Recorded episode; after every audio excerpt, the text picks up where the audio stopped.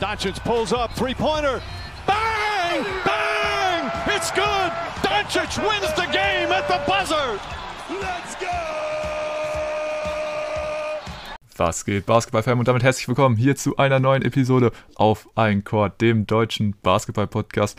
Und diese Episode ist eine kleine besondere Episode in unserer, ja, noch kurzen Podcast-Geschichte, denn wir haben den ersten kleinen Meilenstein erreicht. Zehn reguläre Episoden unseres Podcasts. Und wenn ich unseres Podcasts sage, meine ich natürlich nicht nur mich, den Tobi, sondern natürlich auch meinen geschätzten Podcast-Partner, den lieben Tim. Grüß dich.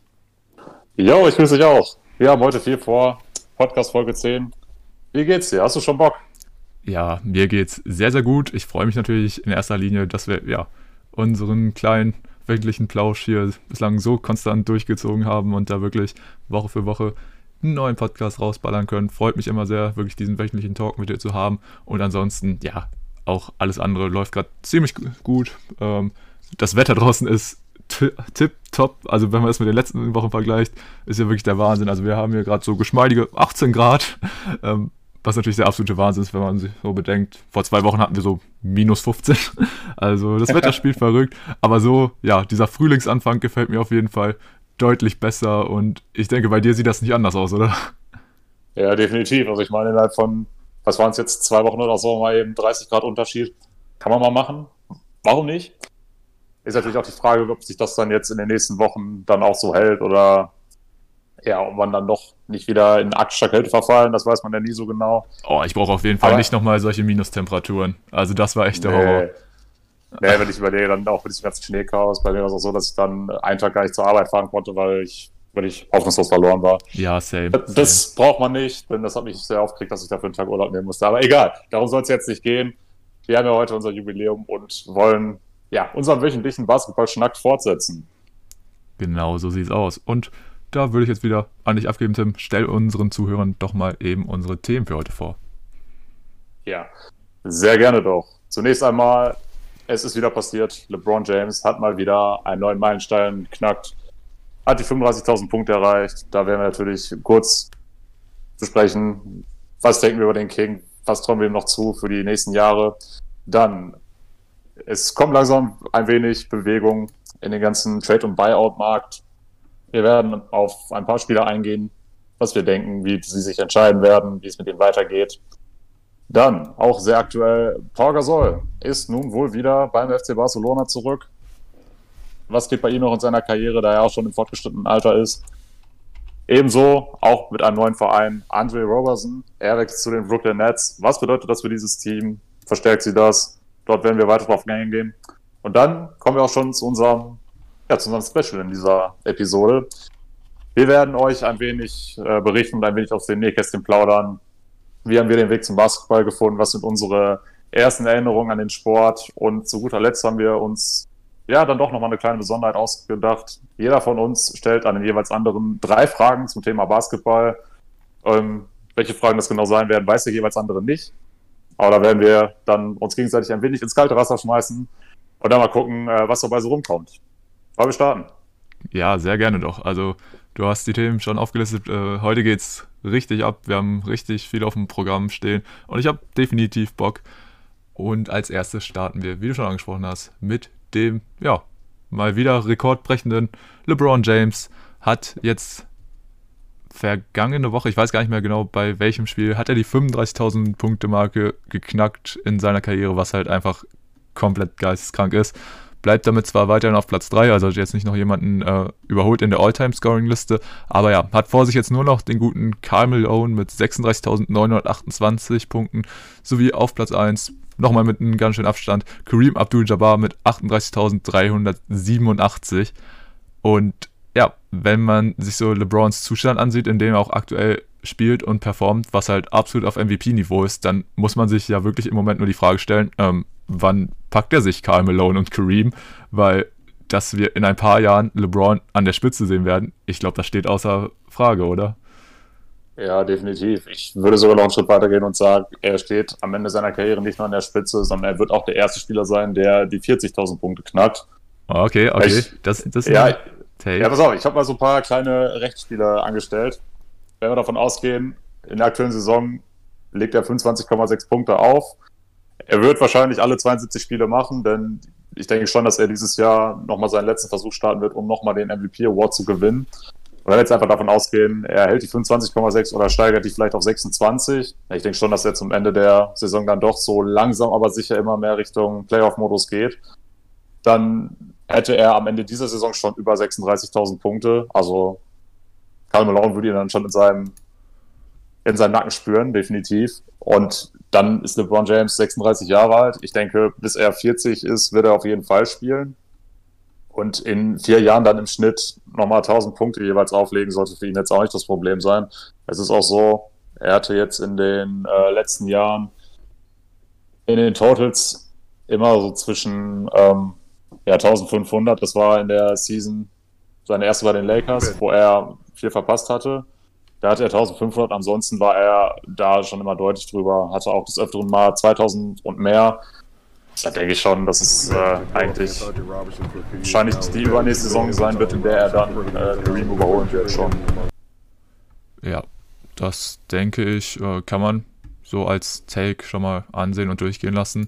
Ähm, natürlich, man muss halt immer sagen, Verletzungen können immer passieren oder sonstige Umstände, aber wir kennen alle LeBron James. Der Typ ist ein Cyborg, also der geht ja wirklich, also Verletzungen oder so sind für ihn ja wirklich ein gefühlten Fremdwort. Er hatte da bislang in seiner Karriere diese eine etwas ähm, längere Auswahlzeit. Ansonsten nimmt er sich dann ja auch die Pausen, wenn er sie braucht. Und in dieser aktuellen Saison scheint er sie einfach nicht zu brauchen, denn er zieht einfach knallhart durch. ähm, hat jetzt, ich glaube, bislang alle 31 Spiele hat er durchgezogen, hat er gemacht. Und ähm, ja, du hast schon angesprochen, er geht auf jeden Fall in dieser Saison wahrscheinlich dann auch das letzte Mal nochmal äh, komplett auf den MVP.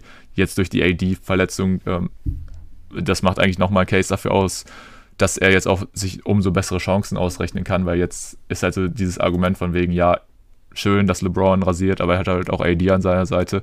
Das war schon vor ADs Verletzung hm, nicht so das beste Argument, weil AD halt wirklich äh, besonders offensiv nicht gerade die stärkste Saison spielt und da ein LeBron deutlich besseres äh, Zahlen auflegt und halt auch im Moment deutlich wichtiger für die Lakers ist.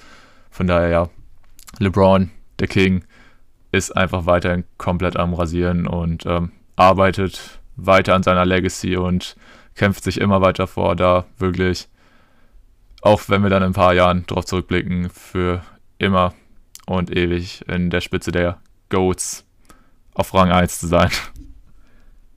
Die Goats, im März zu machen, ist auch natürlich so ein Thema. Ähm, ja, nur was wirklich so das beeindruckendste ist, ist ja wirklich, dass er scheinbar noch überhaupt nicht abgebaut hat in seiner Karriere. Also diesen ja, Wendepunkt, an dem die Leistungen dann doch wieder abfallen nach der Prime, den erwartet man ja eigentlich schon so mit Anfang 30 irgendwann.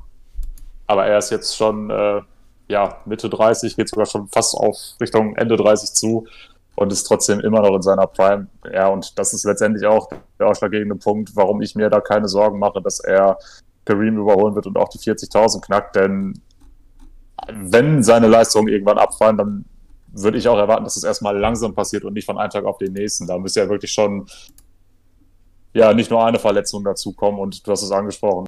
Er hat in seiner Karriere wirklich eine relevante Verletzung und sonst kam da nichts. Deswegen, ja, habe ich, bin ich auf jeden Fall sehr guter Dinge, dass wir den King noch einiger Jahre bewundern dürfen. Ja, safe. Also ich gehe da auch ganz fest von aus. Und selbst wenn das jetzt in den kommenden Jahren passieren sollte, dass er körperlich ein bisschen nachlässt, dann hat er halt zwar nicht mal diese komplette Explosivität, wenn er in die Zone zieht und da die Abschlüsse sucht. Aber was man ja auch wirklich sagen muss, also wie sich LeBron jetzt auch über die Jahre hinweg ja, sein Spiel ein bisschen weiterhin angepasst hat. Klar, das Playmaking natürlich als einen absoluten Punkt, weil da ist er auch mittlerweile komplett überragend und zählt dazu den Besten der Liga. Und natürlich aber auch, wie er sich den Dreier mittlerweile draufgepackt hat, trifft in dieser Saison über 36% from Downtown. Und das ist halt auch einfach eine Entwicklung, die ist sau stark. Und da sieht man auch einfach, was LeBron für ein Typ ist, dass er da einfach, ja, sich nicht, sag ich mal, auf seinen Lorbeeren ausruht, auf seiner Genetik und allen und halt ja, einfach weiter die Punkte seines Games nach wie vor verbessert, weil ich denke, das ist auch schon mal so ein, ja, Anzeichen darauf, wie sich sein Spiel dann, sag ich mal, wahrscheinlich in den kommenden Jahren verändern wird, weil, also ich kann mir nicht vorstellen, dass LeBron auch mit 40 oder so noch wie ein wildes Tier da in die Zone zieht und einfach über die ganzen 2,20 Meter Leute drüber dankt. Von daher, ja, muss man mal schauen, wie sich das so entwickelt, aber ich bin da auch komplett bei dir. Also, wenn jetzt nicht irgendwelche sonderbaren Szenarien passieren sollten, dann werden wir LeBron in ein paar Jahren definitiv an der Spitze der All-Time-Scorer sehen und er wird auch mit Sicherheit die 40.000 Punkte knacken. Ja, sehr gut. Ähm, von meiner Seite aus können wir dann auch sehr gerne direkt Richtung Trade- und Buyout-Kandidaten weitergehen, falls du zu dem King nichts mehr loswerden möchtest. Nee, da habe ich zu LeBron jetzt zumindest in dieser Woche alles gesagt. Also lass uns gerne weitermachen.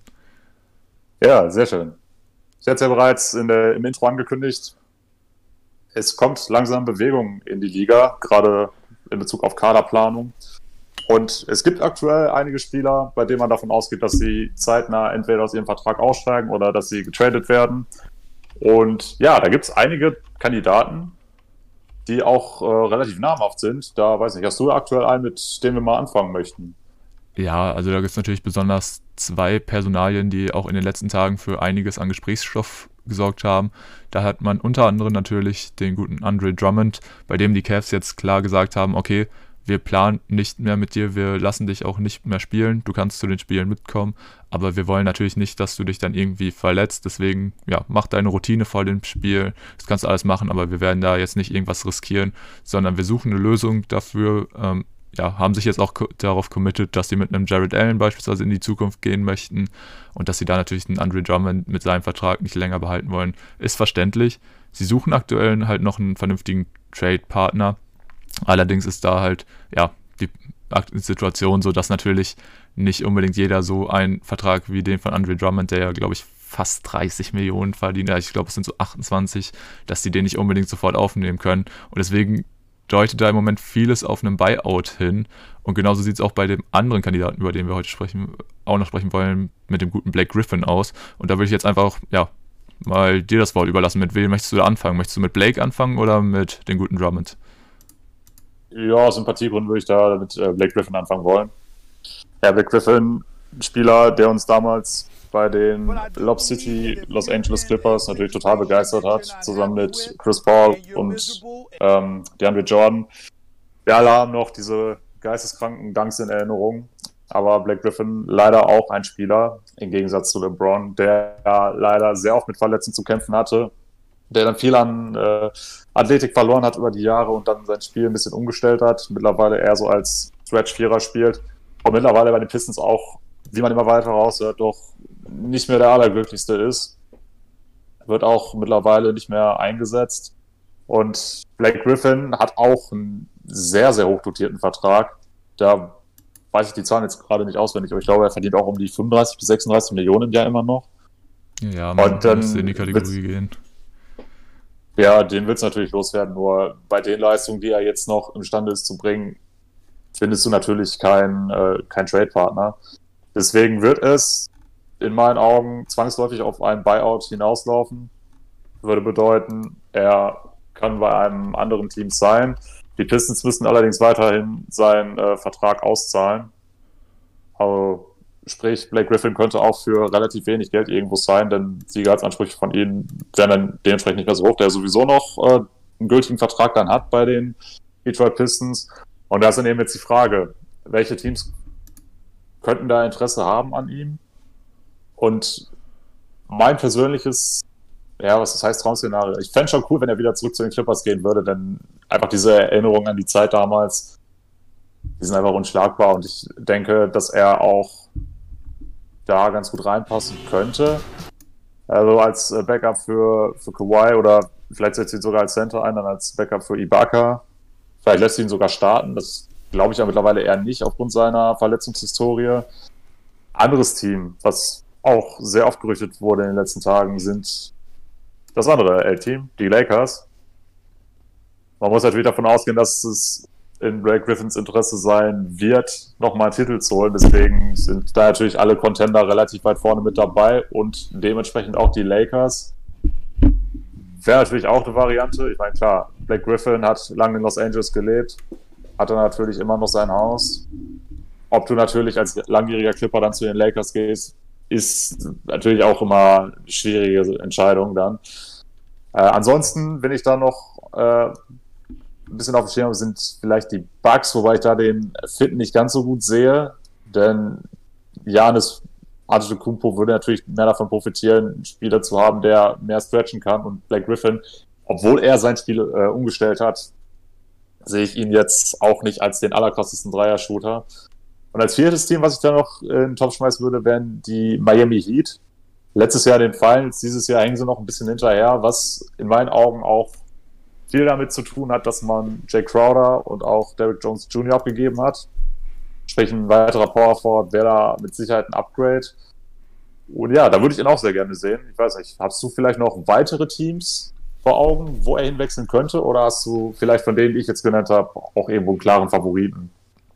Ja, also ich denke, das Wichtigste bei der Nummer bzw. der Personalie von Blake ist halt wirklich, was möchte er selbst. Du hast schon angesprochen, er, wenn er Bock auf den Titel hat, dann ähm, kommen natürlich erstmal nur Contender in Frage.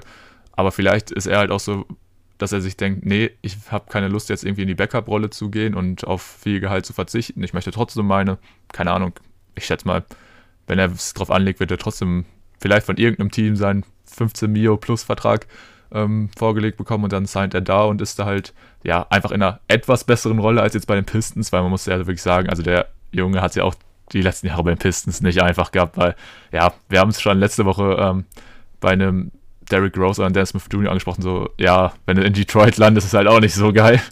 ähm, das, deshalb ist so ein bisschen da halt die Frage, okay, was will Blake selbst? Ich finde die Idee mit den Clippers, das wäre natürlich so wieder so eine Herzensgeschichte, das wäre einfach, ja, schon fast zu schön, um wahr zu sein. Ist natürlich dann so die Frage, hat Blake da Bock drauf, zu den Clippers zurückzukommen, nachdem sie ihn halt damals weggeschickt haben? Oder denkt er sich so, nee, euch zeige ich es jetzt richtig. Ich gehe jetzt zu den Lakers, mache den richtigen 31er und gewinne mit denen die Chip. also, das ist so ein bisschen, also da muss man wirklich, äh, das kann man nur beurteilen, wenn man weiß, wie sich Blake damals dann halt nach dem Trade gefühlt hat und ob er immer noch gut auf die Clippers zu sprechen ist oder ob er den lieber als auswischen möchte. Ähm, also klar, die beiden LA-Teams alleine wegen seiner Vergangenheit sehe ich da auch definitiv im Kandidatenkreis. Und ja, ansonsten wäre ich da aber auch bei dir, dass er wahrscheinlich eher sich ein Top-Team anschließen möchte und da halt nochmal auf die Championship zu gehen und wahrscheinlich dann halt auch auf, sein, auf viel oder auf einen Großteil seines äh, ja, sehr üppigen Gehalts verzichten wird ähm, weil er hat ja auch in den letzten Jahren gut genug verdient, so ist ja nicht. Und ja, bei dem Buyout er, kriegt er ja dann auch nochmal was, deshalb sehe ich ihn da jetzt nicht unbedingt äh, nochmal zu einem eher mittelmäßigen Team gehen, um da irgendwie abzustauben. Ich fand die Kandidaten, die du genannt hast, alle auch ziemlich gut, bis sehr gut. Also ich will, hätte da eigentlich gegen keinen was ähm, zu sagen. Ein Team, was ich mir noch aufgeschrieben habe, äh, sind die Boston Celtics die haben sich ja vor der Season mit Tristan Thompson bereits einen Big Man gesichert. Allerdings haben wir es ja dann da auch schon jetzt oftmals im Podcast angesprochen. Dieser Fit zwischen Thais und Thompson ist fragwürdig. Ich sehe halt beide ganz klar auf der 5 und nicht auf der Power Forward Position. Deswegen wäre da so ein Blake als ja wirklich, sag ich mal, richtiger Vierer, der natürlich auch auf der 5 spielen kann, aber halt ein Blake einfach daneben den Thais oder Thompson würde ich zumindest als deutlich besseren Fit ansehen. Und dazu, ja, haben wir ja schon gesagt, ein Blake hat über die Jahre sein Spiel auch ein bisschen mehr ja, verändert. Ähm, traut sich da jetzt auch mehr äh, Sachen Playmaking zu, übernimmt da mehr Verantwortung. Und das ist natürlich auch so eine Sache, die bei den Celtics ganz gut funktionieren könnte. Beziehungsweise würdest du damit halt auch einfach deine Jungs wie eben einen Tatum oder so entlassen, indem er ja den Ball nicht so häufig in der Hand haben muss, sondern halt sich einfach auf sein ja, Hauptziel, auf seinen Main-Fokus ähm, konzentrieren kann und zwar natürlich Scoren und Buckets bringen. Deswegen wäre mein persönlicher Wunschkandidat für Blake Griffin wären da die Celtics, aber ich wäre eigentlich auch mit jedem Kandidaten, den du jetzt gelistet hast, sehr zufrieden. Ja, Celtics auf jeden Fall auch ein Team, bei dem ich mir auch vorstellen kann, dass es sehr gut funktionieren kann. Du könntest Tatum dann natürlich auch wieder mehr auf der Small Forward Position einsetzen, was ihm wahrscheinlich auch nochmal entgegenkommt, da er dann eigentlich gegen jeden Gegner auf dieser Position größten Vorteil haben sollte, oder zumindest gegen die allermeisten. Ja, auf jeden Fall äh, auch eine Möglichkeit. Ansonsten können wir jetzt auch äh, zu Andre Drummond rüberwechseln. Dann würde ich dir auch den Vortritt lassen. Ja, genau. Ähm, ich habe ja eben schon ein bisschen über die Personalie Andre Drummond geredet, ähm, beziehungsweise haben wir es ja auch schon mal im Podcast angesprochen, dass äh, ja die Cavs halt einfach im Moment jetzt in der Position sind nach dem ganzen Blockbuster-Trend rund um Harden, wo sie ja auch involviert sind, dass sie jetzt aktuell auf der Center-Position einfach ein wenig überbesetzt sind mit einem Jared Allen, JaVale McGee und einem Andre Drummond. Und ja, sie haben sich jetzt dazu entschieden, dass sie einen Andre Drummond quasi loswerden möchten, dass sie da jetzt aktuell auf der Suche nach einem Trade-Partner sind. Allerdings habe ich auch schon gesagt, ähm, er verdient im Moment 28 Millionen im Jahr und da gibt es jetzt nicht unbedingt so viele Teams, die sagen, ja, klar, das äh, machen wir sofort, den Vertrag nehmen wir auf und äh, dafür kriegt ihr noch so und so viele Assets von uns. Deswegen, ja, ist dann Buyout sehr wahrscheinlich. Und da ist natürlich dann die Frage, also wenn ein Andre Drummond die freie Auswahl hat, wo er dann hingehen kann, da gibt es natürlich einige Teams, die jemanden wie ihn gerne bei sich hätten. Wirklich so ein richtiges Powerhouse auf der 5, der da einfach ja, eine gute Körperlichkeit mit reinbringt, dir vorne in der Zone auch gegen viele andere Center ähm, Punkte bringen kann, aber auch eine gute Defense bringt und natürlich, was ein riesiger Pluspunkt bei ihm ist, er ist eine absolute Maschine, was die Rebounds angeht. Also da averaged er im Moment in dieser Season 13,5 Rebounds per Game und das ist halt auch einfach bockstark. Deshalb, ja, ähm, ist halt wirklich nur die Frage, also wenn Andre Drummond sich mit den Cavaliers auf dem Buyout einigt, dann werden da die Interessenten Schlange stehen. Und dann ist halt ähnlich wie bei Blake Griffin die Frage, was will er? Will er wirklich auch um eine Championship mitspielen und ist dafür dann bereit, auf Gehalt zu verzichten? Dann ähm, würde das natürlich auch viele Top-Teams jetzt einfach ähm, reinwerfen. Ähm, jetzt natürlich so den absoluten Top-Favoriten mit den Lakers jetzt nicht unbedingt. Ich denke, die sind da mit einem Gasol, mit einem Harrell und ja, einem AD, der es auch spielen kann, definitiv gut genug besetzt. Aber das Team, über das es ja im Moment auch, sag ich mal, die meisten Gerüchte gibt, das sind natürlich die Brooklyn Nets, denen es ja allgemein im Kader noch an Tiefe fehlt und auch ja, auf der Big Man-Position jetzt durch den Abgang von Allen sehe ich da definitiv noch ähm, Nachholbedarf. Deswegen wären die Brooklyn Nets für mich auch ähm, absoluter Top-Favorit dann auf eine Verpflichtung von Andre Drummond. Wie siehst ja, du das? bei Andre Drummond sehe ich aktuell tatsächlich auch nur die Nets. Ich denke, er wird auf jeden Fall starten wollen. Und wenn du dir jetzt die Top-Teams anguckst, da ja, ist natürlich immer die Frage, wer braucht jetzt einen neuen Starting Center oder wer könnte da Bedarf haben?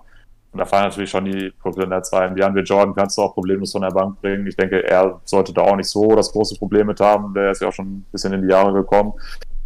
Ja, du hast angesprochen, die Lakers haben jetzt nicht so den Bedarf. Ähm, die Milwaukee Bucks auch nicht wirklich. Da ist ein Book Lopez natürlich der deutlich bessere Fit.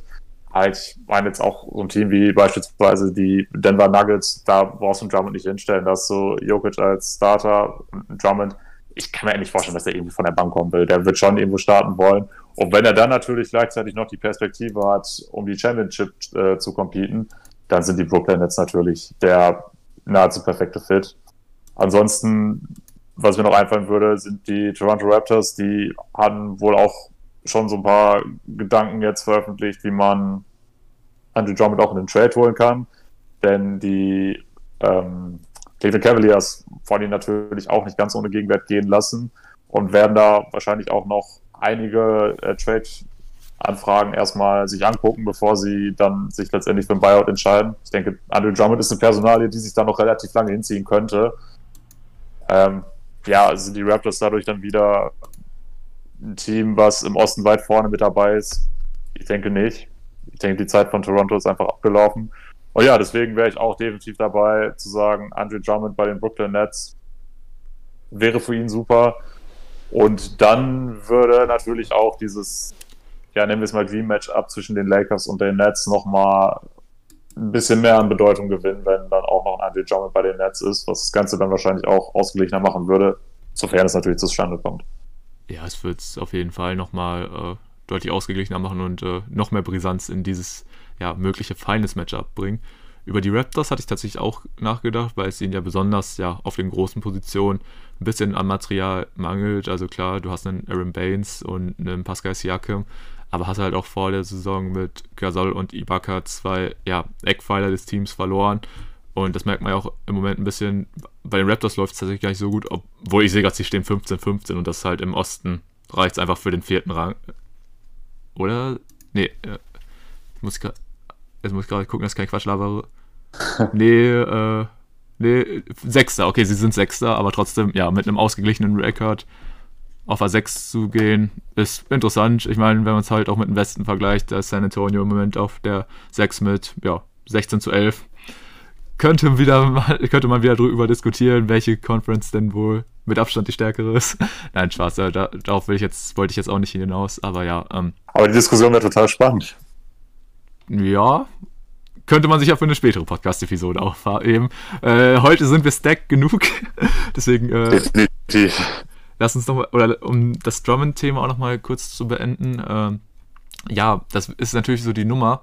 Ähm, wenn die Cavs da ein vernünftiges Angebot auf den Tisch bekommen, dann ja, kann es natürlich passieren, dass sie ihn irgendwie nach Toronto oder was weiß ich wohin schicken und sagen, ja, Andre, du kannst zwar von einer Championship träumen, aber du gehst halt jetzt nach Toronto oder du gehst, was weiß ich, nach, keine Ahnung, zu irgendeinem anderen Franchise und äh, wir kriegen dafür immer ein bisschen Gegenwert, weil ja, natürlich so ein Buyout ist eigentlich mit die letzte Möglichkeit äh, oder natürlich auch die least favorite Möglichkeit für ein Team.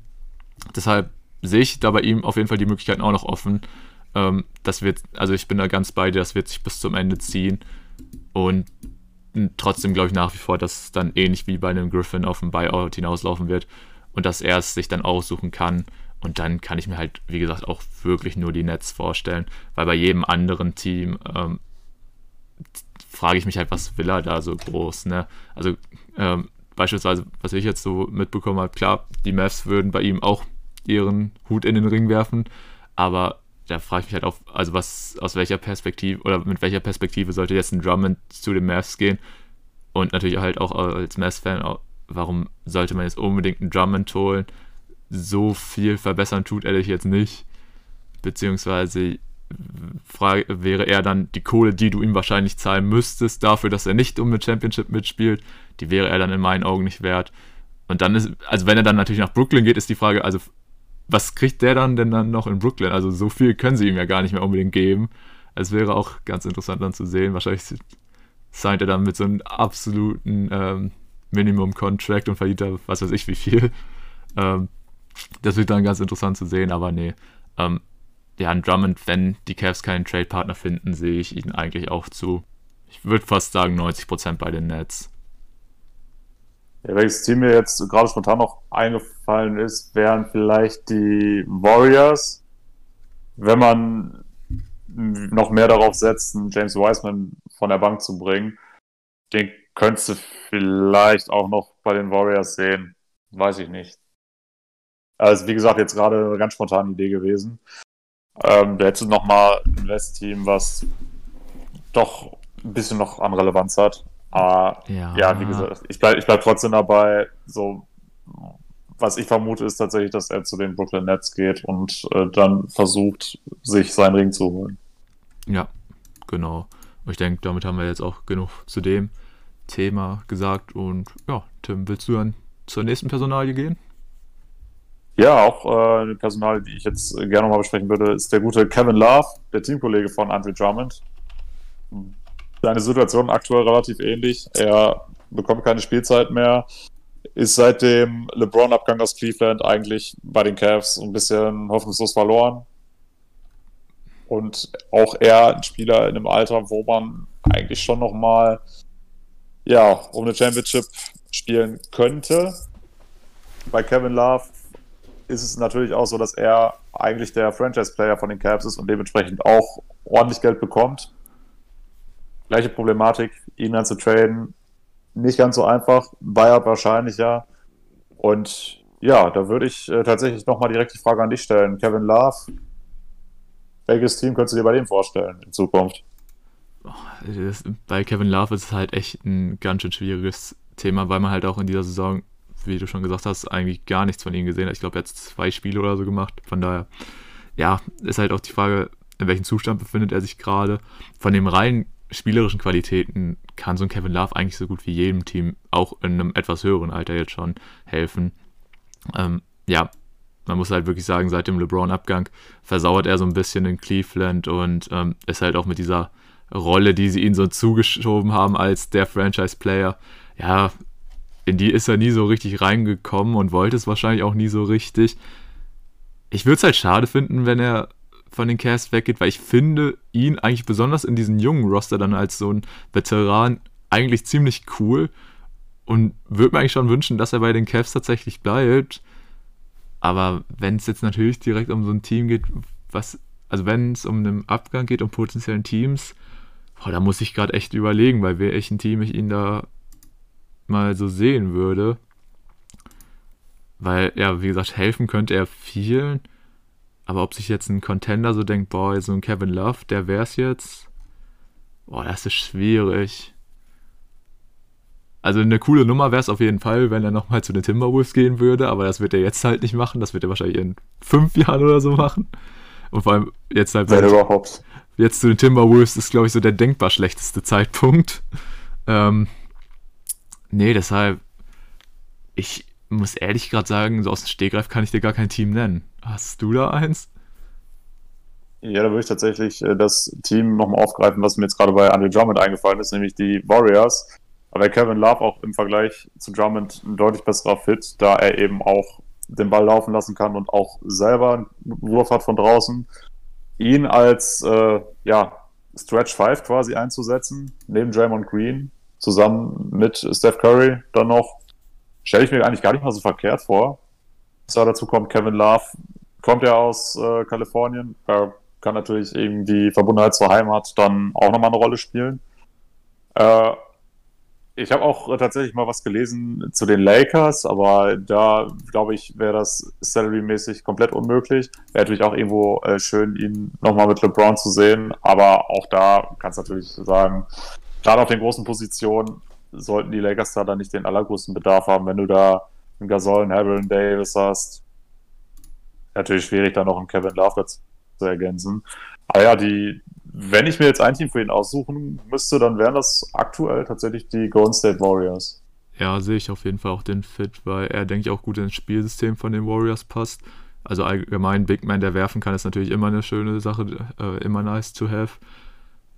Und wäre natürlich auch nochmal ja, ein Leader für das Team, obwohl die natürlich mit Draymond und Steph da, denke ich, gut genug aufgestellt sind. Aber der auch nochmal so als Mentor für den Wiseman, ja, sehe ich auf jeden Fall. Ansonsten, ich bin jetzt gerade nochmal schnell durch die Teams durchgegangen. Ähm, ja, ein Team, was wir auch schon vorhin bei Blake genannt haben, mit den Heat, würde mir jetzt spontan noch einfallen. Da würde ich ihn an der Seite neben einem Bam, das stelle ich mir schon ziemlich heftig vor. Äh, da hast du auf jeden Fall ordentlich Power. Ansonsten. Gerade am offensiven Brett wäre das natürlich sehr, sehr nice, wenn ja, du die beiden hast. Das wäre echt ein starkes Duo. Und ansonsten, was ein Team, was ich gerade noch äh, nennen würde oder allgemein, was ja so ziemlich auf, ähm, oder was noch ein potenzieller Trade-Partner auch für jeden dieser ja, drei Spieler ist, also für Blake, für Drummond oder auch für Kevin Love, wäre tatsächlich äh, in meinen Augen Oklahoma. Und da halt mit der Personalie Al Horford, weil er quasi genauso viel oder ähnlich viel wie die drei Kandidaten verdient. Ähm, ein bisschen weniger mit 27,5 Millionen, aber das wäre halt vielleicht so ein Spieler, wo du sagen könntest, ey, das wäre so ein ja, quasi 1 zu 1 Trade mit vielleicht noch ein paar Assets, ein paar Spielern, wo du sagen könntest, hier könnte man tauschen.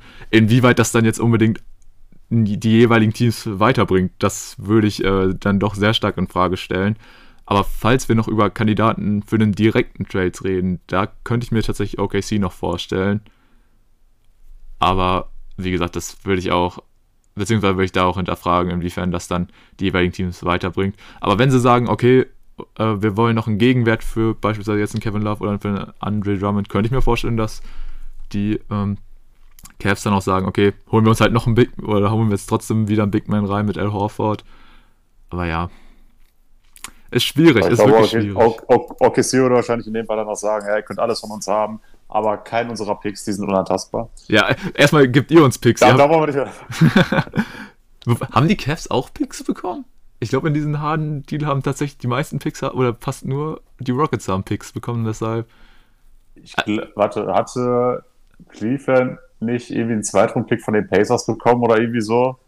Oder haben die. Ich meine, ich mein, die hätten einen Zweitrunden-Pick bekommen. Oder haben die, oder haben die nicht diesen Zweitrunden. Ach, ja, ist ja auch egal. Ähm, auf jeden Fall. Deswegen. Nee, die hatten den von den Bugs, glaube ich. Aber, aber den haben sie doch abgegeben. Ach, keine Ahnung, ich blick. Äh, Oder war das ja den abgegeben? Das kann auch sein. also, ihr merkt schon, ähm, da um nochmal durch den harten Trade durchzublicken, würde ich auf jeden Fall eine unserer früheren Episoden ähm, empfehlen, wo wir da den Trade auch nochmal ausführlicher unter die Lupe genommen haben und natürlich auch noch ein bisschen mehr drin waren und wussten, was da genau passiert ist. Äh, deswegen, da geht auf jeden Fall die Empfehlung raus. Äh, ja, aktuell stehen wir da jetzt gerade ein bisschen auf dem Schlauch und würden einfach sagen, ja, OKC, immer ein potenzieller Trade-Partner. ähm, vielleicht sagen sie, hier komm, den nehmen wir und ihr gebt uns ein paar Picks. Aber ansonsten, ja, wenn es dann auf ein Buyout hinausläuft, muss mal gucken, was die Spieler wollen, ob sie da nochmal Bock haben, dick abzukassieren oder ob sie sagen, ey, wir stecken ein bisschen zurück und äh, ähm, schließen uns dann eher ein Contender-Team an. Ist halt, ja, bei allen drei die Frage, ne? Sind ja auch tatsächlich, ja, nicht direkt ähnliche Spielertypen, aber zumindest alle drei Spieler, die dir ähnliche Qualitäten bringen, ordentlich Länge natürlich erstmal, dazu halt gute Defense- und Rebound-Qualitäten. Und ja, man muss einfach gucken, wie sich das Ganze entwickelt. Aber ich würde tatsächlich, oder Tim, wenn du jetzt sagen müsstest, bei wie vielen von den dreien würdest du sagen, sehen wir noch was, äh, ja, in bis zur Trade Deadline oder ja, beziehungsweise bei wie vielen Personalien kommt da noch Bewegung rein von den dreien? Aber ich denke, bei Blake Griffin und Andrew Drummond werden wir auf jeden Fall noch einen Wechsel sehen. Bei Kevin Love bin ich mir da noch nicht ganz so sicher. Eben auch bedingt dadurch, dass er ja nun mal der deklarierte Franchise-Player ist. Falls man da nicht intern mittlerweile doch äh, Colin Sexton äh, da doch zu ernannt hat. Deswegen, Kevin Love bin ich mir noch unsicher, ob der tatsächlich wechseln wird. Vielleicht wartet er auch seinen Vertrag jetzt einfach noch ab. Vielleicht ist es auch einfach so ein äh, Loyalitätsmove, den er da macht, dass er jetzt einfach nicht einfach so sagt, nee, komm, ihr könnt nicht mal, ich habe keinen Bock mehr. Würde würd ich Kevin Love auf jeden Fall zutrauen, dass er jemand ist, der jetzt nicht auf Teufel komm raus von einem Tag auf den nächsten dann weg will. Ähm, aber wie gesagt, bei Blake Griffin und Andre Drummond sehe ich die Wahrscheinlichkeit doch sehr, sehr hoch, dass wir sie dann noch im Laufe der Saison dann in einem anderen Jersey auflaufen sehen werden. Dem schließe ich mir an. Also ich bin mir bei Drummond und Blake sogar ziemlich sicher, dass sie weg sind. Bei einem Kevin Love würde ich tatsächlich im Moment eher sagen, er bleibt noch. Deswegen würde ich sagen, von den dreien wechseln dann ja nur Blake und Andre Drummond die Trikots. Und dann ja, muss man mal gucken, wie sich das bei einem Kevin Love in naher Zukunft auch noch entwickeln wird. Aber ja, so viel erstmal zu den Kandidaten. Und ja, all die Jungs, die wir gerade besprochen haben, bringen schon eine ordentliche Erfahrung mit. Aber den Mann, über den wir jetzt sprechen wollen, der hat nochmal eine ganz andere Nummer gesehen, hat nochmal ein bisschen mehr von der Welt gesehen. Und da würde ich dir auch mal äh, das Wort überlassen, Tim. Red doch mal über den guten Pau Gasol. Einer der größten europäischen Basketballer aller Zeiten. Hat bei Welt- und Europameisterschaften sehr, sehr viel abgeräumt. Auch bei den Olympischen Spielen hat er, glaube ich, zweimal Silber gewonnen oder so. Ist natürlich zweimal Meister geworden mit den Los Angeles Lakers in den Jahren 2009 und 2010 als Co-Star neben Kobe Bryant. Ja, ein Spieler, den ich auch sehr, sehr viele Jahre verfolgt habe. Auch äh, als, als Kind mochte ich schon Paul Gasol. Er war im Prinzip ja ein recht ähnlicher Spielertyp wie Dirk, nur mit ja, nicht ganz so starken Wurf, aber doch mehr Defense. Einfach ein Spieler, den ich immer sehr, sehr gerne gesehen habe. Und ja, aktueller Stand ist, Pau Gasol wechselt zurück nach Europa. Er geht wieder dahin, wo seine Karriere begonnen hat, nämlich zum FC Barcelona. Ein Team, was seit Urzeiten schon jedes Jahr eigentlich immer ein recht guter Pick ist für den Titel zum einen in der spanischen Meisterschaft, aber auch für die Euroleague. Und ja, er macht jetzt den, den Move, den wahrscheinlich immer sehr viele Spieler sehr gerne machen würden. Allerdings ist das im, im Basketball, gerade in der NBA natürlich immer nicht ganz so leicht. Aber er möchte zurück zu seinen Wurzeln und das ist in diesem Fall natürlich der FC Barcelona. Er wird jetzt im Alter von 40 Jahren dann seine Rückkehr antreten und vermutlich dann auch nur noch in dieser Saison dort unter Vertrag stehen. Denn er wird jetzt im Sommer 41 Jahre alt und naja, Pau Gasol, ohne ihm jetzt zu nahe treten zu wollen, so sehr ich ihn mag, er ist immer kein Tom Brady, deswegen gehe ich nicht davon aus, dass er noch viele Jahre spielen wird. Ähm, dennoch finde ich es natürlich erstmal schön für ihn, dass äh, das so geklappt hat, auch wenn ich sagen muss, Pau Gasol hätte ich gerne nochmal für den Rest der Saison bei den LA Lakers gesehen, auch wenn er sportlich natürlich überhaupt keinen Wert hat und er jetzt auch mit seiner Erfahrung dort wahrscheinlich niemandem wirklich weiterhelfen kann. Da hast du eben zum Beispiel LeBron James, dann brauchst du einfach für die jungen Spieler keinen, keinen Mentor mehr. Dennoch hätte ich es einfach äh, sehr schön gefunden, ihn nochmal zusammen mit seinem Bruder Mark dort zu sehen und im Idealfall natürlich auch nochmal eine Championship zusammen dort zu holen. Aber auch so finde ich es natürlich toll, dass er ja den Weg zu seinen Wurzeln zurückgefunden hat. Man hat mit Pau Gasol damit also auch wieder einen absoluten Superstar in Europa, der vielleicht jetzt auch in diesem Jahr dann im Trikot des FC Barcelona nochmal einen Titelgewinn feiern kann. Das war ein stabiles Anfangsstatement schon mal zu der Personalie Pau Gasol. Und ich kann mich da wirklich nur groß anschließen. Ähm, Pau Gasol, ein Spieler, den ich halt nicht wirklich spielerisch verfolgt habe, bin halt noch nicht so lange dabei. Und äh, ja, quasi seine besten Zeiten habe ich dann nicht miterlebt äh, an der Seite von einem Kobe Bryant, aber natürlich dann halt in ja, späteren Highlights oder ich lese ja jetzt äh, gerade auch unter anderem äh, die Biografie von einem Kobe Bryant und da ist er natürlich auch häufig ähm, vertreten. Und es ist einfach, ja. In der heutigen Jugend wird man ein Pau Gasol höchstwahrscheinlich als absoluten Ehrenmann betiteln. ähm, wirklich ein, ein, sehr toller Spieler, allgemein auch die Gasol-Brüder sehr sympathisch. Ähm, ja, und einfach äh, absolute NBA-Größen. Gasol, äh, Pau Gasol halt mittlerweile ja, du hast schon gesagt, er ist sehr in die Jahre gekommen. Hat sich ja jetzt auch in den letzten Jahren immer mal wieder mit Verletzungen rumgeschlagen. Jetzt, seitdem er bei den Trailblazers unter Vertrag ist, glaube ich, auch noch gar kein Spiel gemacht. Ähm, deswegen ist ja auch erstmal die Frage, kommt er überhaupt nochmal wirklich aufs Parkett zurück? Oder ähm, ja, macht der Körper dann Strich durch die Rechnung? Natürlich, äh, wenn er bei Barcelona oder halt bei den Lakers retired, das wäre schon eine sehr schöne Geschichte. Jetzt aktuell deutet sich es halt mit äh, dem FC Barcelona an. Und das ist halt wirklich so eine schöne Geschichte, ähm, wenn er ja quasi nochmal dahin zurückgeht, wo alles angefangen hat. Es wäre einfach ein schöner Abschluss für wirklich eine sehr, sehr große Karriere. Und ansonsten, ja, wie gesagt, du hast die Titel, die er gewonnen hat, schon alle aufgezählt. Es ist einfach, ähm, ja, wenn man alleine, sag ich mal, auf die Erfolge und so ausgeht, äh, was allein halt äh, dreimal Olympia zu gewinnen ist schon. Das ist eine ganz schöne. Äh, ja, der Shop Olympia hat er nicht gewonnen, ne? Äh, nee, stimmt. Olympia, nee, stimmt, Olympia hat er nicht gewonnen. Äh, er wurde dreimal Welt. Nee, dreimal Europameister, ne? Äh, warte, ich guck's auch nochmal nach. Hundertprozentig sicher bin ich mir jetzt leider auch nicht. Nee, Aber ich meine, er hätte auf jeden Fall zweimal olympisches Silber gewonnen. Da bin ich mir relativ sicher. Ja, sti stimmt. Äh, Nee, da, da habe ich gerade was durcheinander gebracht. Natürlich hat er nicht Olympia gewonnen. Äh, da gibt es dann doch noch immer so eine andere Nation, die da. Äh, ja, mal hin und wieder ein bisschen abräumt. Ne? Genau.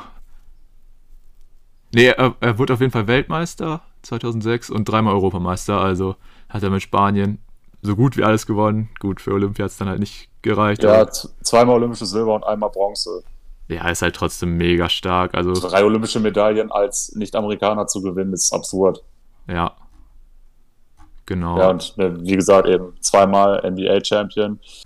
War auch äh, Rookie of the Year damals, als er in die NBA kam, 2001, wurde er gedraftet. Auch war er dann Rookie des Jahres 2002, genau. Ja, auf jeden Fall jemand, der sehr, sehr viel gewonnen hat gerade halt bei Europameisterschaften war die spanische Nationalmannschaft natürlich über viele Jahre so ein bisschen das Maß aller Dinge. Nicht so krass wie die USA im Weltbasketball. Die Franzosen waren auch immer ziemlich stark, aber eher auf europäischer Ebene ein absoluter Superstar gewesen. Ja, und deshalb auch einfach, ja, eine absolute Größe, äh, total sympathisch, der Gute. Ähm, allgemein auch, ähm, ja, was man so für Geschichten oder für Stories gehört hat nach dem Tod von Kobe Bryant, ähm, ja, muss man ja wirklich sagen, Paul Gasol war wahrscheinlich der Mitspieler, der Kobe über die Jahre so mit am nächsten stand. So klar, nach dem Tod wurden natürlich eher so Leute wie ein Shaquille O'Neal oder so eine Öffentlichkeit zu Kobe befragt, weil er halt, sag ich mal, nochmal der größere Name von den beiden ist. Aber so die engere Beziehung, wenn man so den Berichten und so Glauben schenken kann, hatte ein Kobe eher mit einem Paul Gasol und ist, ist wohl auch nach wie vor sehr gut ja, mit den Bryans befreundet, hat, glaube ich, so, Fun Fact, den ich letztens gelesen habe, seine Kleins, oder seine jüngste Tochter hat jetzt auch den Zweitnamen Gigi bekommen. Ja, genau. Also eine sehr, sehr schöne Geschichte, nochmal da ja, Tribut zu zollen. Deshalb, ja, tolle Persönlichkeit Paul Gasol und ich würde es mir sehr wünschen, wenn er nochmal ja, aufs Basketballparkett zurückkehren kann und dann auch ja, bei seinem Jugendverein retiren kann. Ja, dem schließe ich mich äh, vollkommen an. Und von mir aus können wir jetzt auch gerne zu einem weiteren Spieler kommen, der jetzt das Team gewechselt hat, der zwar nicht über ganz so viel Erfahrung verfügt, ehrlich gesagt bei weitem nicht, aber auch ein Spieler ist, den ich in seiner Zeit in der NBA sehr wertgeschätzt habe, den du, würde ich jetzt mal fast vermuten, noch nie spielen gesehen hast. Das ist komplett korrekt. Der, der gute Andre Robertson. Ja, äh, wenn du ihn nie spielen gesehen hast, ist jetzt die Frage, möchtest du zu Beginn vielleicht ganz kurz was über ihn sagen, was du zumindest bisher so weißt? Soll ein guter Verteidiger sein. Soll ein guter Verteidiger sein. Ende. Ende, okay. ja, müsste ich jetzt Andrew Robertson beschreiben, würde ich sagen, er ist im Endeffekt ein ähnlicher Spielertyp wie Danny Green, nur mit noch mehr Defense und noch weniger Dreier. Auch wenn Danny Green natürlich jetzt in dieser Saison wieder ein bisschen besser trifft, aber wenn man mal zurück an die Finals denkt, dann weiß, denke ich mal, jeder, was ich meine. Ja, Andrew Robertson ist ein Spieler, der für jemand auf den Flügelpositionen dann doch recht viel Länge mitbringt. Ungefähr zwei Meter. Und er ist einfach in der Lage, von Small Forward über Shooting Guard und teilweise auch Point Guards einfach komplett an die Kette zu legen in der Defense. Sein Shooting ist äh, ja miserabel. Also ich habe oft gelesen, Andre Robertson wäre einer der besten 3D-Spieler. Nur ich denke mir ja, 3 kannst du eigentlich auch streichen, denn gibt's nicht. Und ja, Andre Robertson, ein absolut elitärer Verteidiger eben unter den Flügelspielern, hat jetzt nochmal einen neuen äh, Verein gefunden. Ich wusste gar nicht, dass er Free Agent ist. Ich dachte, der wäre immer noch bei OKC unter Vertrag.